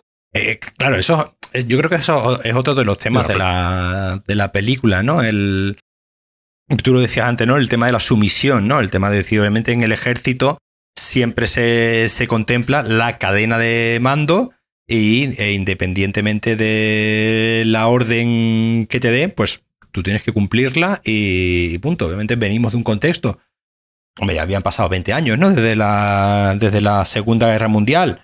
Pero obviamente donde hubo todo un país, como fue, como fue Alemania, de gente que simplemente seguía órdenes, simplemente que hacía pues lo que, caso el Führer, el líder, el, le decía ¿no? lo que tenía que, que hacer y iban todos adelante. En el, obviamente en un contexto eh, militar, ¿no? Como son aquí todo, pues más allá de la sorpresa que les pueda suponer que nos hayan mandado bombardear un sitio, la misión hay que cumplirla. Y sus razones tendrán los que están por encima para lanzar esa bomba y nosotros no nos vamos a poner a, a cuestionarla porque nuestro objetivo es obedecer, ¿no? Nuestro objetivo es hacer lo que nos han, lo que nos han dicho. Nuevamente, esto entra en, en todo el absurdo de la, de la película, en el que esa decisión la toma un señor completamente enajenado. Pero los que están por debajo del enajenado, aun, teniendo una, cierta sorpresa, ¿no? Porque obviamente al principio, no que, ¿no? Cuando reciben el código de que tienen que bombardear, pues lo ponen, no, no es que lo pongan en duda, pero digamos se aseguran, ¿no? Se aseguran bien de que esa es la misión, no sea que vayan a bombardear algo una vez ya que tienen planteada que, esa es la misión, no hay ninguna, no hay ninguna duda. Y como se dice, ¿no? Así es como funciona el, ejército. En el ejército no puede haber. Eh, hay, una, pues, hay un concepto que no, me sale ahora mismo la, la, palabra, pero como de ese de que el, el de rango inferior siempre tiene que obedecer independientemente de, su propia, de su propia opinión sobre el, sobre el tema. Al final, un poco como ocurría ¿no? en, en Senderos de Gloria, al final quien sufre la guerra y quien termina muriendo es el que se el señor cowboy que se monta en la bomba mientras que todos los que están en el en la sala de, de guerra pues van a terminar en un, en un refugio antinuclear y no les va a pasar nada. Y al final, el sacrificio siempre viene por parte de los que están abajo, ¿no? En la cadena, en la cadena alimenticia, en cierto modo. Es un tema que se ve que a Kubrick le, le, interesaba mucho porque al final, tanto Senderos de Gloria como la chaqueta metálica terminan hablando de esos temas, ¿no? De cómo, de cómo esta pirámide de, de poder que se establece, al final quienes realmente terminan afectados, quienes realmente terminan sacrificándonos, sacrificándose, son los que están abajo en beneficio de los que están arriba, que al final son los que toman las decisiones, pero no sufren ninguna de esas decisiones. Va de eso y toda la parte de, de Wano y, y, y, Mandrake con... Yo quiero llamar por teléfono para dar un código y el otro, pero yo te acabo de encontrar aquí una base que me dijeron que atacaran. A mí no me contaron nada de ataques nucleares. A ver qué. Mm. Claro, cada uno sabe lo que tiene que saber y cada uno intenta cumplir con su papel. Claro, es absurdo. O sea, la situación es uno no sabe lo que sabe el otro ni, ni, tiene por qué creerlo. Y ya se vuelve explícitamente marcada cuando, cuando es muy divertido, ¿no? Porque Wano al final le dispara a la máquina de Coca-Cola para sacar el dinero, pero le dice a Mandrake que él es el responsable y tendrá que dar cuentas ante la corporación Coca-Cola. Sí. Cada una de esas cosas es todo plausible, claro. Todo es, pues sí, claro, alguien podría decir eso el contexto en el que está dicho es totalmente absurdo. Esa cadena de fallos, ¿no? Pero además, fíjate la diferencia. Comentaba yo antes que, que, como comedia es una comedia exagerada, pero a la vez con un tono muy, muy sutil, ¿no? Muy. Muy. En comparación, por ejemplo, a una, una película reciente, ¿no? Como es Don't Look Up, que al final eh, no deja de ser también, pues, una sátira. Es decir, ahí va a ocurrir en este caso, pues, ¿no? Mm, el, meteorito, ¿no? Que va, que, va, que va a caer. Y nuevamente, todo lo que cuenta Don Look Up, digamos, lo doloroso es que es plausible, es decir, que lo vemos y nos creemos que desgraciadamente si fuese a caer un meteorito en el planeta Tierra, viniesen a advertirnos de lo que va a ocurrir, la reacción que vemos en la película, desgraciadamente, nos resulta extremadamente real, es decir, nos creemos ¿no? que los medios de comunicación reaccionarían así, que los, eh, que los políticos no reaccionan así. Es una comedia con un trazo mucho, muchísimo más grueso que esta. Sí, sí, sí. En el sentido de que, de que ese, esa exageración, ¿no? Exageración que muchas veces se provoca la, la comedia, ¿no? Antes mencionaba con faldas y a lo loco, ¿no? Pues la situación exagerada llevada a los últimos, a sus últimas consecuencias, aquí, como he dicho, está totalmente, digamos, como naturalizada. Es decir, no hay, no es, no es un gran guiñol. No, no, no, no. Que aunque podría haberlo sido, podría haberse convertido ¿no? en un gran guiñol. Con, es decir, el único personaje, digamos, estrafalario, extravagante, es precisamente el que da título a la película, ¿no? El de Doctor Strangelove. El resto de personajes son personajes interpretados por parte de los actores y escritos desde el guion con una cierta veracidad. Es decir, en Don't Look Up hay una cantidad de personajes que, que, están ya excesivamente caricaturizados. Aquí, aquí el, hijo, el hijo de la presidenta. El hijo de la presidenta, es decir, hay personajes Aquí, el único personaje que es un poco caricaturizado es precisamente Doctor Strangelove. El resto son personajes con comportamientos y con actitudes totalmente plausibles dentro de la, de la ficción. Por eso, por eso mencionaba yo lo de que es una película que siendo una, una comedia, tiene un tono incluso realista, que al final es lo que lo hace más incómoda de, más incómoda de ver en cuanto a que todo eso que tú estás viendo, desgraciadamente, podría ocurrir casi punto por punto de esa, de esa manera. Y es lo que, y es, lo que la, y es lo que la hace al, precisamente más incómoda en su planteamiento. Y Doctor Strangelove está exagerado porque es justo el objetivo final. Es decir, la película viene a decir es que todo este asunto con la bomba atómica es, es un es un despropósito, es decir, eh, ya, ya, la, ya, la, existencia de la bomba en sí es un despropósito y todo este maneje que tenemos que hacer para usarla de, de defensa pero no tener que usarlo en la realidad, ¿no? Nuevamente, la paradoja, una película llena de paradojas, ya hemos dicho antes, la paradoja, y en general la paradoja en sí de la existencia de la bomba, que precisamente está hecha para no ser usada. Sí, sí, sí. Es decir, su mejor, su, decir, el, estado natural de la bomba es, eh, es pues obviamente tú construyes algo para usarlo, tú no construyes algo para, para que se quede ahí en un almacén, pero precisamente estas bombas están Sí. construidas para que se queden en un almacén. Porque la idea, nuevamente yendo al número, porque la idea es presumir del número.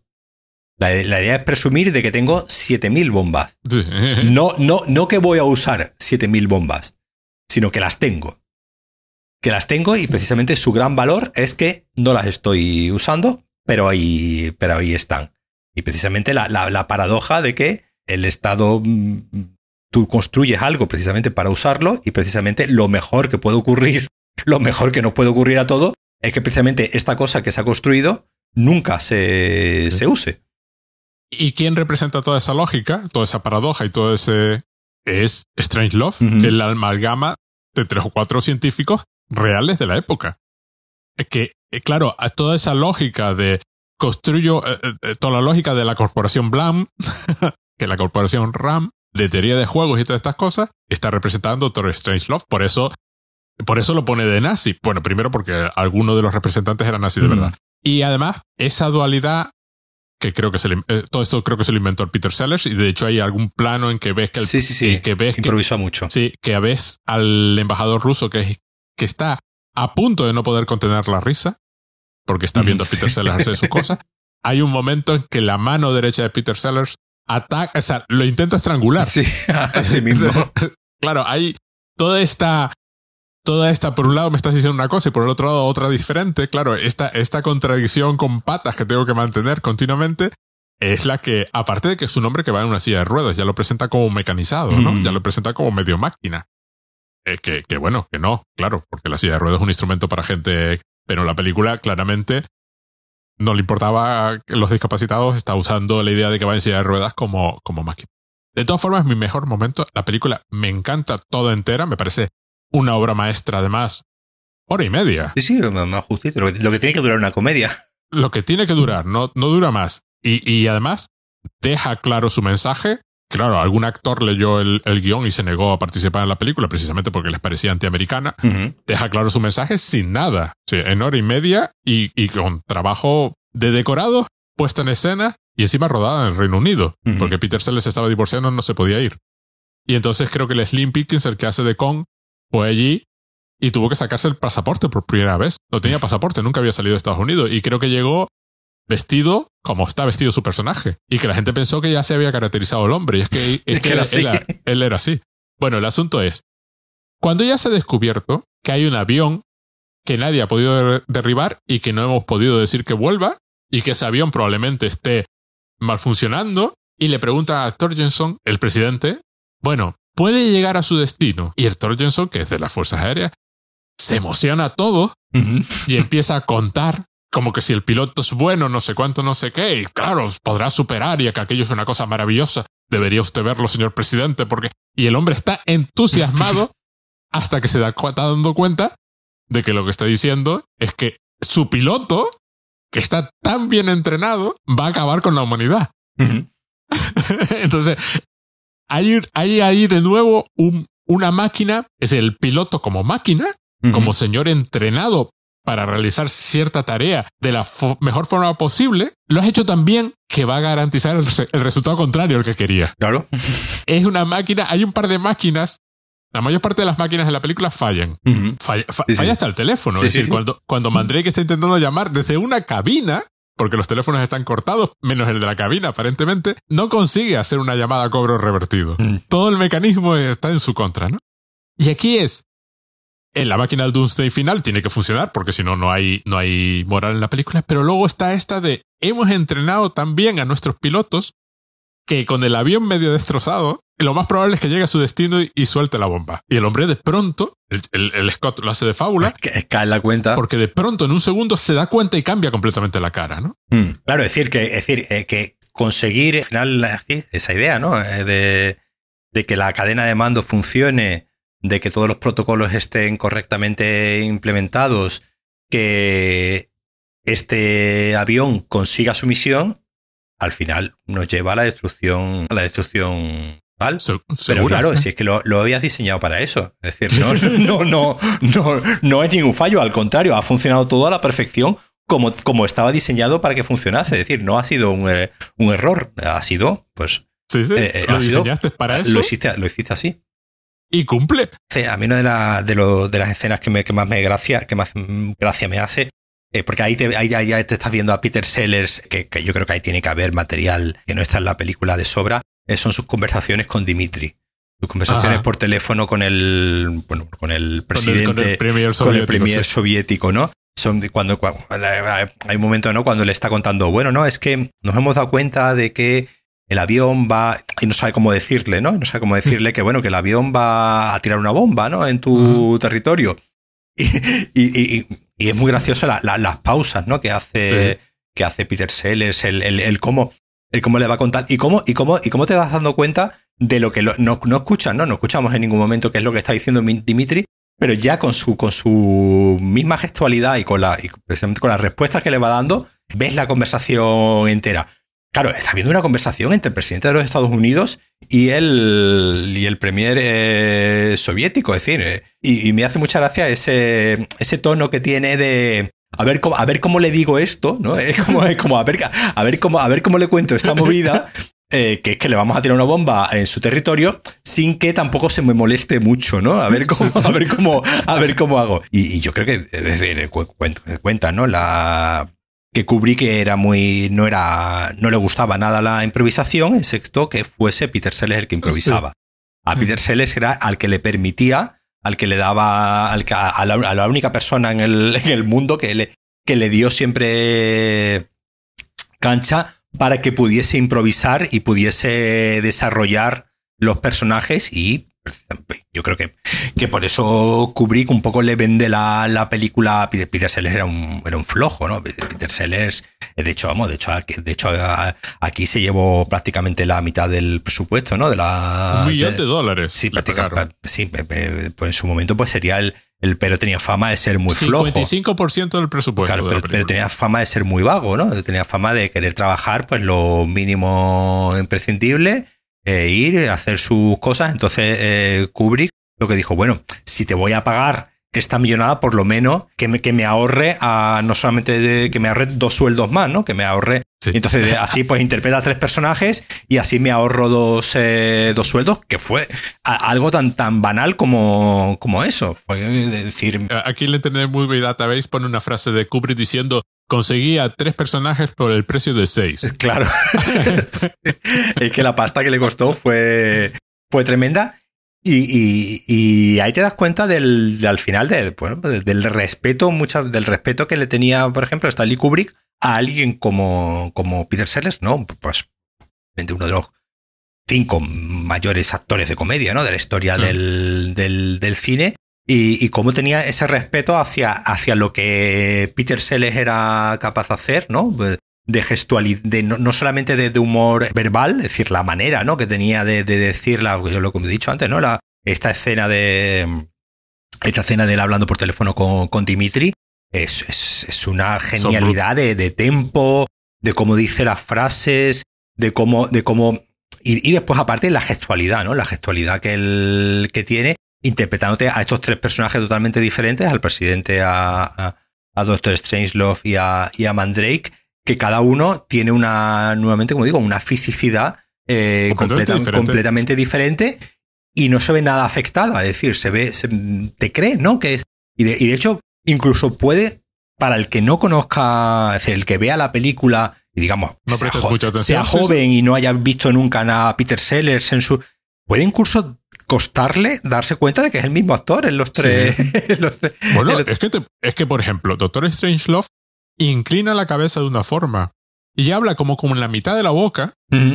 Porque, porque, claro, su lado derecho es esta mano que tiene, que tiene idea propia. Entonces su cabeza está normalmente inclinada hacia la derecha y además tiende a hablar con la parte izquierda de la boca. Entonces hay un trabajo brutal. De, sí, sí, sí, sí, sí, claro, un trabajo de físico de, de actor que al final eh, quien haya visto películas de Peter Sellers, pero yo me, acuerdo de, Del, del Guateque, donde, donde que es prácticamente una película muda, ¿no? Es una película donde hay muy poco, di- muy poco diálogo, ¿no? Y todo, y todo es eh, totalmente físico.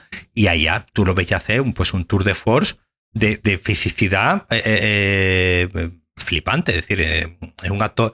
Es un actor, como digo, pues eh, de, de comedia, entre los cinco mejores de la historia de- del cine, eh, seguro. Y luego, todo el momento cuando, cuando está con, lo que conté antes, lo del disco, Ujú. que mete la mano izquierda en el, en el, la chaqueta y, y, y, y por la cara le pasa el momento de desconcierto de, ¿De que no acaba de encontrar está? el disco. Y luego la mano derecha se levanta como ella sola, es decir, como tal. Y, y de nuevo, el gesto rápido de, de in- incredulidad y molestia, ¿no? De que, de que la mano ya hubiese ido para adelantado. Y luego todas las conversaciones con Dimitri, porque además transmiten, por un lado, que Dimitri está borracho, Sí. con lo cual el otro tiene que andarse con... Y luego es súper infantil Sí. también. No patalees, Dimitri. Sí, ¿tú qué crees cómo me siento yo? Sí, ya sé que lo, que lo sientes, pero más lo siento yo. Bueno, Dimitri, más lo sientes tú. Y así hay, también un intercambio así, que es cinco o seis frases seguidas de, no, tú lo sientes más, yo lo siento menos. Y luego hay un momento absolutamente genial. Dice, sí, Dimitri, te hubiese llamado por otra razón también.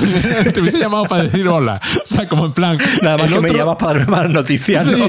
claro, se da a entender que solo me llamas por interés, ¿no? Que el otro le dijo, solo me llamas por interés. Y el otro, no, no, te hubiese llamado también para, para charlar. No sé, hay algo así, ¿no?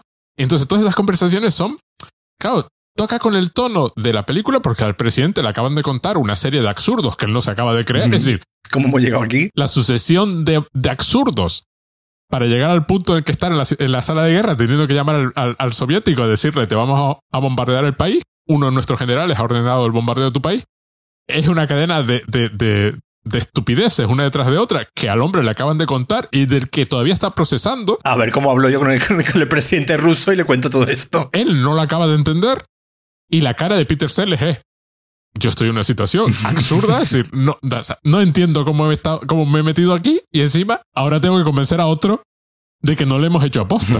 Y toda la conversación es eso, como dos niños Sí, sí, sí, sí, sí. que están hablando, son los líderes de dos grandes potencias, pero la escena es como si fueran dos niños intentando... No, no, cuando te, rom- cuando te rompí el cromo, no, Sí, sí, sí, no fue sin querer. Sí, y a, y a ver cómo digo esto sin, sin que se moleste mucho. ¿no? sin que se moleste mucho. Este mueres.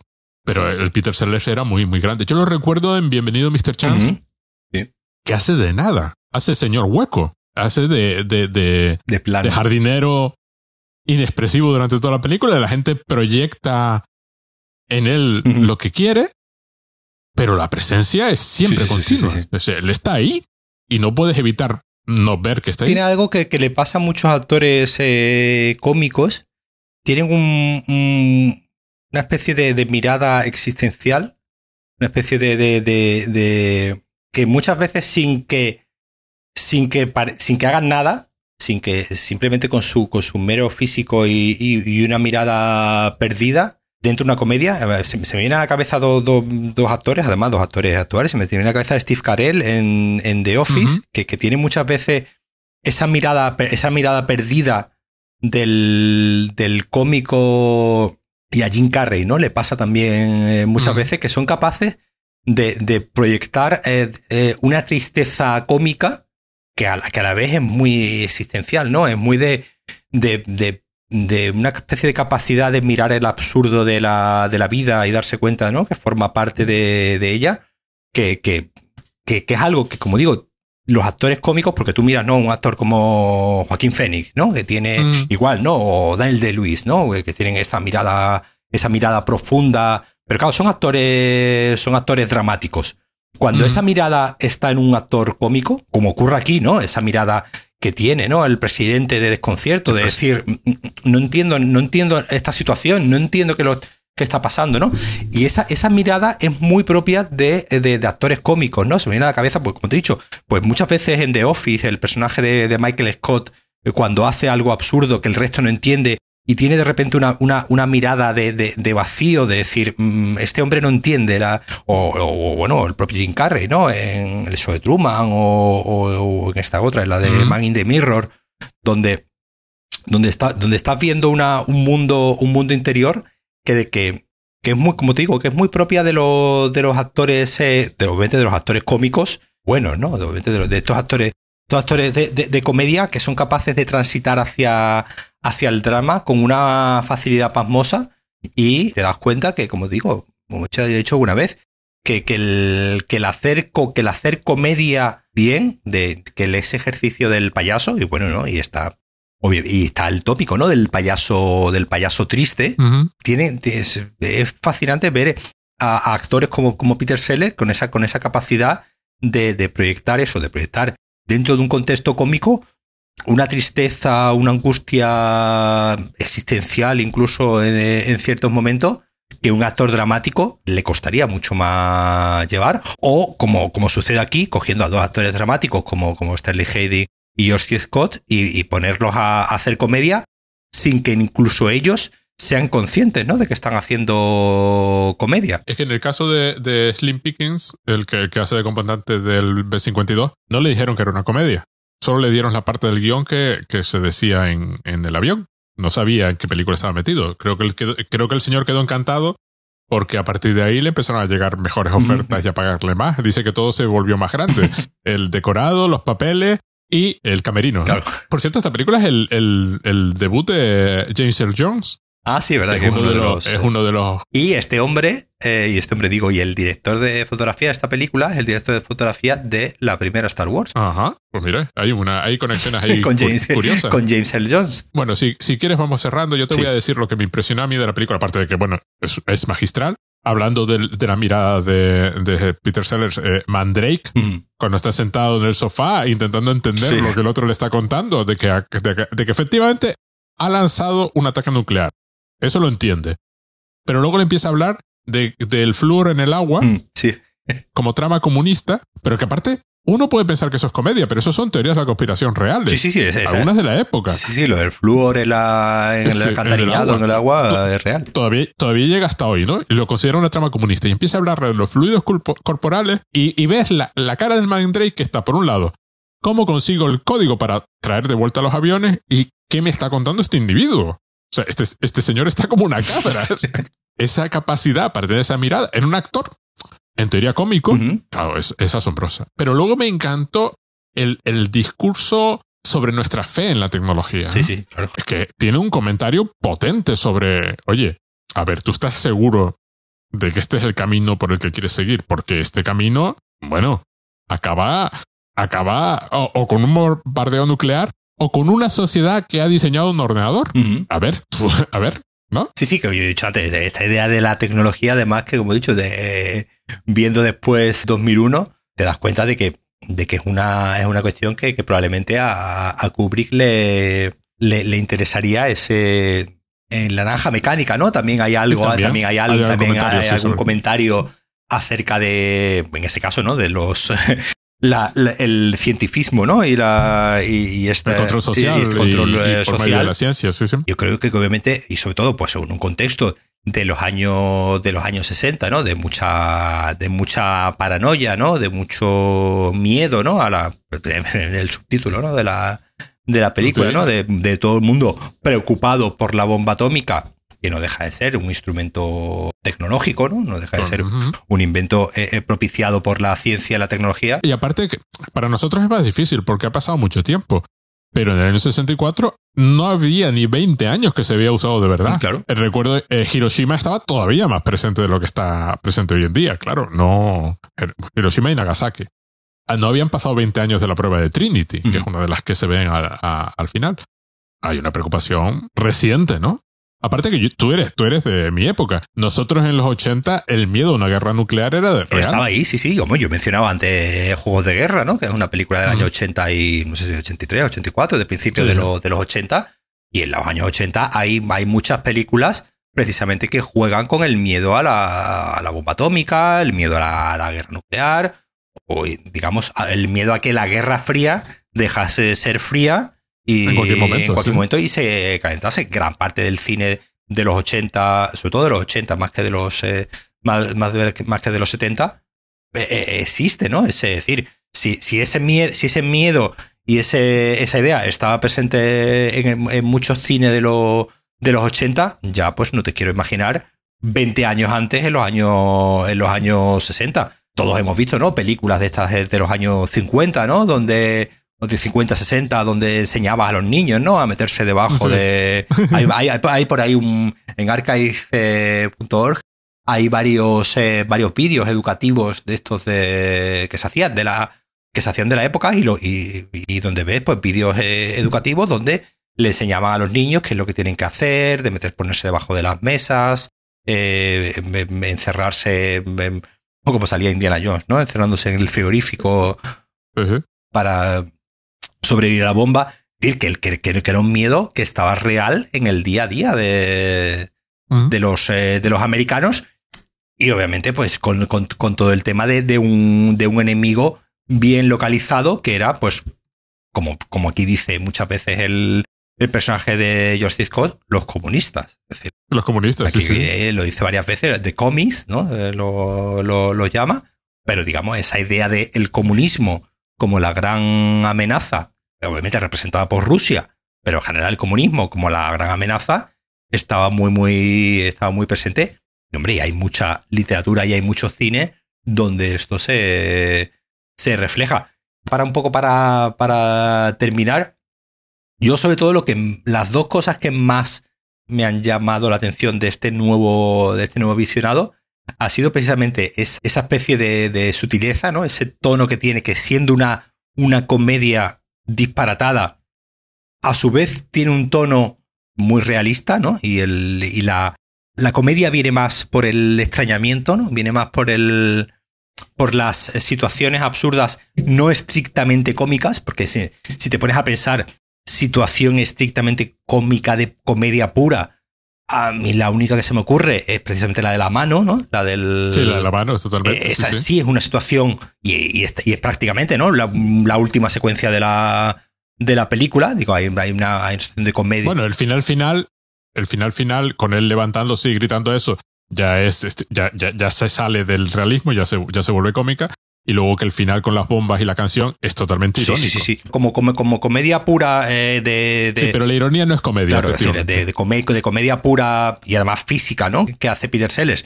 Esta parte, en el resto de la película tiene un tono de, de seriedad, de verdad preocupado, ¿no? Por lo que, por lo, eh, parece como que, que está advirtiendo preocupado porque esto podría ocurrir, ¿no? Esa preocupación, eh, obviamente, metida en metida un pero la película en ningún momento, digamos, le quita hierro al, al asunto. Nada, nada, no, no, todo lo contrario. Entonces es una película que siendo comedia, pero tiene un fondo dramático triste, eh, muy, muy grande, y, y, que funcione también. Como, como yo suelo decir, hacer una película es muy difícil, hacer una buena película es más difícil todavía, y hacer que esto funcione, que que funcione como funciona, ya es un milagro. 60 años después. Y que siga funcionando a, la perfección y, como digo, y tenga ese tono tan particular en el que no se te ocurre ninguna otra comedia que además se le parezca, porque como he dicho antes, todos nosotros pensamos en Don't Look Up, y Don't Look Up es una película muchísimo más histérica, por ejemplo, que, que, que esta, sí, sí, sí. siendo esta más realista, porque está contando algo que realmente podría suceder sobre todo, y que era un miedo de, la, de la época. Hoy en día para nosotros no es ningún miedo que caiga un meteorito en tierra. Mm. Eh, como metáfora está bien, pero no, es una metáfora. No, es un miedo, no es un miedo realmente que tengamos, que tengamos nosotros.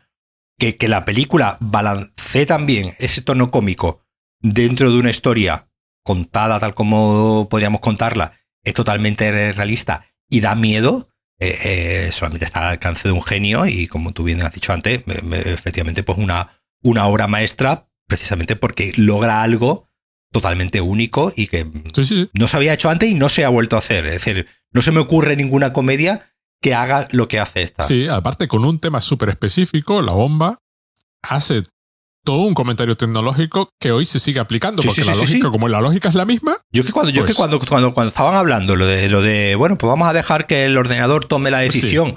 Digo, es que estamos, estamos, ¿Estamos igual. Estamos es hoy.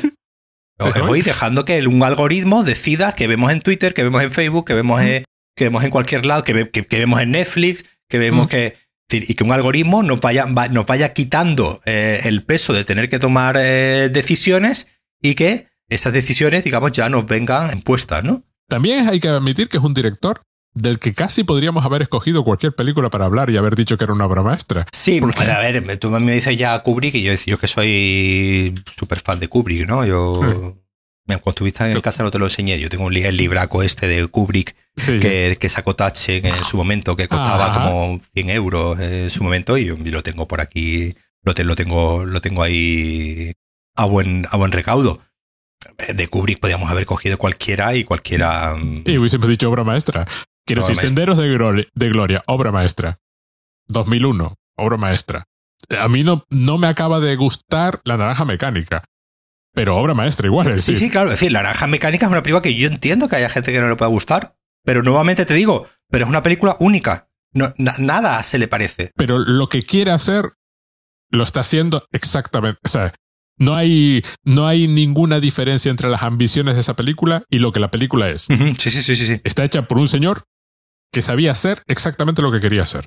Lo mismo, lo mismo con todas, con el resplandor, con la chaqueta metálica. Barry, Lyndon. Barry, Lyndon, por ejemplo. Es una, es una que nadie menciona nunca y es un película. Sí, sí, sí. Y, y, nuevamente una película que no se parece a ninguna otra película de época. Bueno, incluso la última, la de. Oh, Watch también me encanta hacer una película. Me encanta precisamente, nuevamente por eso, porque eh, no, no, no, hay nada que decir. No es una película de Lynch, no es una película. No, no, no. Eh, no es una película. Es una película de Kubrick. Es una película de Kubrick. es, una película. Eh, mucha gente cuando la vio decía. Ah, Kubrick quería hacerse del David Lynch. No, no. Es decir, ya Kubrick ya existía antes de David Lynch. De David Lynch. Y no tenía ninguna necesidad. Y no tiene, y no tiene ninguna necesidad de parecerse a, David Lynch. Kubrick era un señor muy cinéfilo. veía, él veía mucho cine. él estaba a, la siempre pendiente de la actualidad, es decir, él veía el cine contemporáneo, veía el cine que se hacía y cuando le gustaba una película, incluso tenía costumbre de, de, pedir el número de teléfono del director o la dirección y enviar una carta, es decir, me ha gustado, vamos a la anécdota que, por ejemplo, le gustó mucho La ardilla roja de Julio Medem y no sé si lo llamó o le escribió o algo y le hizo saber que había visto su película y le había gustado mucho. Yo, yo a Kubrick viendo La ardilla roja de Julio Medem, pues imagínate. Eh. es decir, a, ese nivel llegaba de curiosidad de estar, digamos, en, en, su, en su presente, aunque estuviese completamente encerrado, ¿no? En su mansión de, del Reino Unido. Pues nada, peliculón. Pues peliculón, y otro día hablamos de otra, de Kubrick. otra de Kubrick. Bueno, ya tenemos tiempo de tal, pero un, en el caso, por ejemplo, de Senderos de Gloria, también es cañera. Sí, sí, sí, sí, sí. sí. Es otra película, además, también muy similar a esta en el sentido de que no hay ni una sola mujer, excepto al final. Sí. Que mete la cantante esta que está cantando en alemán. ¿Es su mujer? ya No, que digo, pero que, la, que, ahí la conoció Kubrick y, se casó con ella. Pero quiero decir que es el, el corazón humano que une a todo el mundo, ¿no? Sí. Que es, un, es otro peliculón antibélico en este caso, con un. Con un oh, he olvidado el nombre del, del actor. Es. Eh, Kirk Douglas. Kirk Douglas. Genial. Sí, sí, sí. Pero bueno, eh, lo dicho. Kubrick era uno de estos directores que podíamos haber tirado un dado sí, haber elegido una película. un dado de no sé cuántas tiene, las 12 o 14 que tenga, haber tirado un dado de esas caras y haber dicho, pues, la que toque. Y hubiésemos. La verdad es que hay que admitir que nuestro comentario hubiese sido. En plan, lo de obra maestra y, o, o cómo maneja los espacios. Eh, Kubrick hacía eh, películas del género obra maestra. De, género obra maestra. Eh, su género era Stanley Kubrick, pero por ejemplo, cómo usa los espacios. Sí, sí, sí, es. Bueno, yo recuerdo las, las escenas de Senderos de Gloria, cómo quedaba claro quién tenía o no tenía el poder, dependiendo del espacio físico en que te encontrabas. Sí, sí, sí, sí, quedaba o no quedaba clarísima. Era un, era un, bueno, era un genio. Aparentemente muy difícil trabajar con él, pero claramente era un. Era un genio, sí, sí. Era un genio. Sin duda. Bueno, pues muchas gracias, Paco. Pues nada, gracias a ti, como siempre, y muchas gracias a, a quien haya llegado hasta aquí.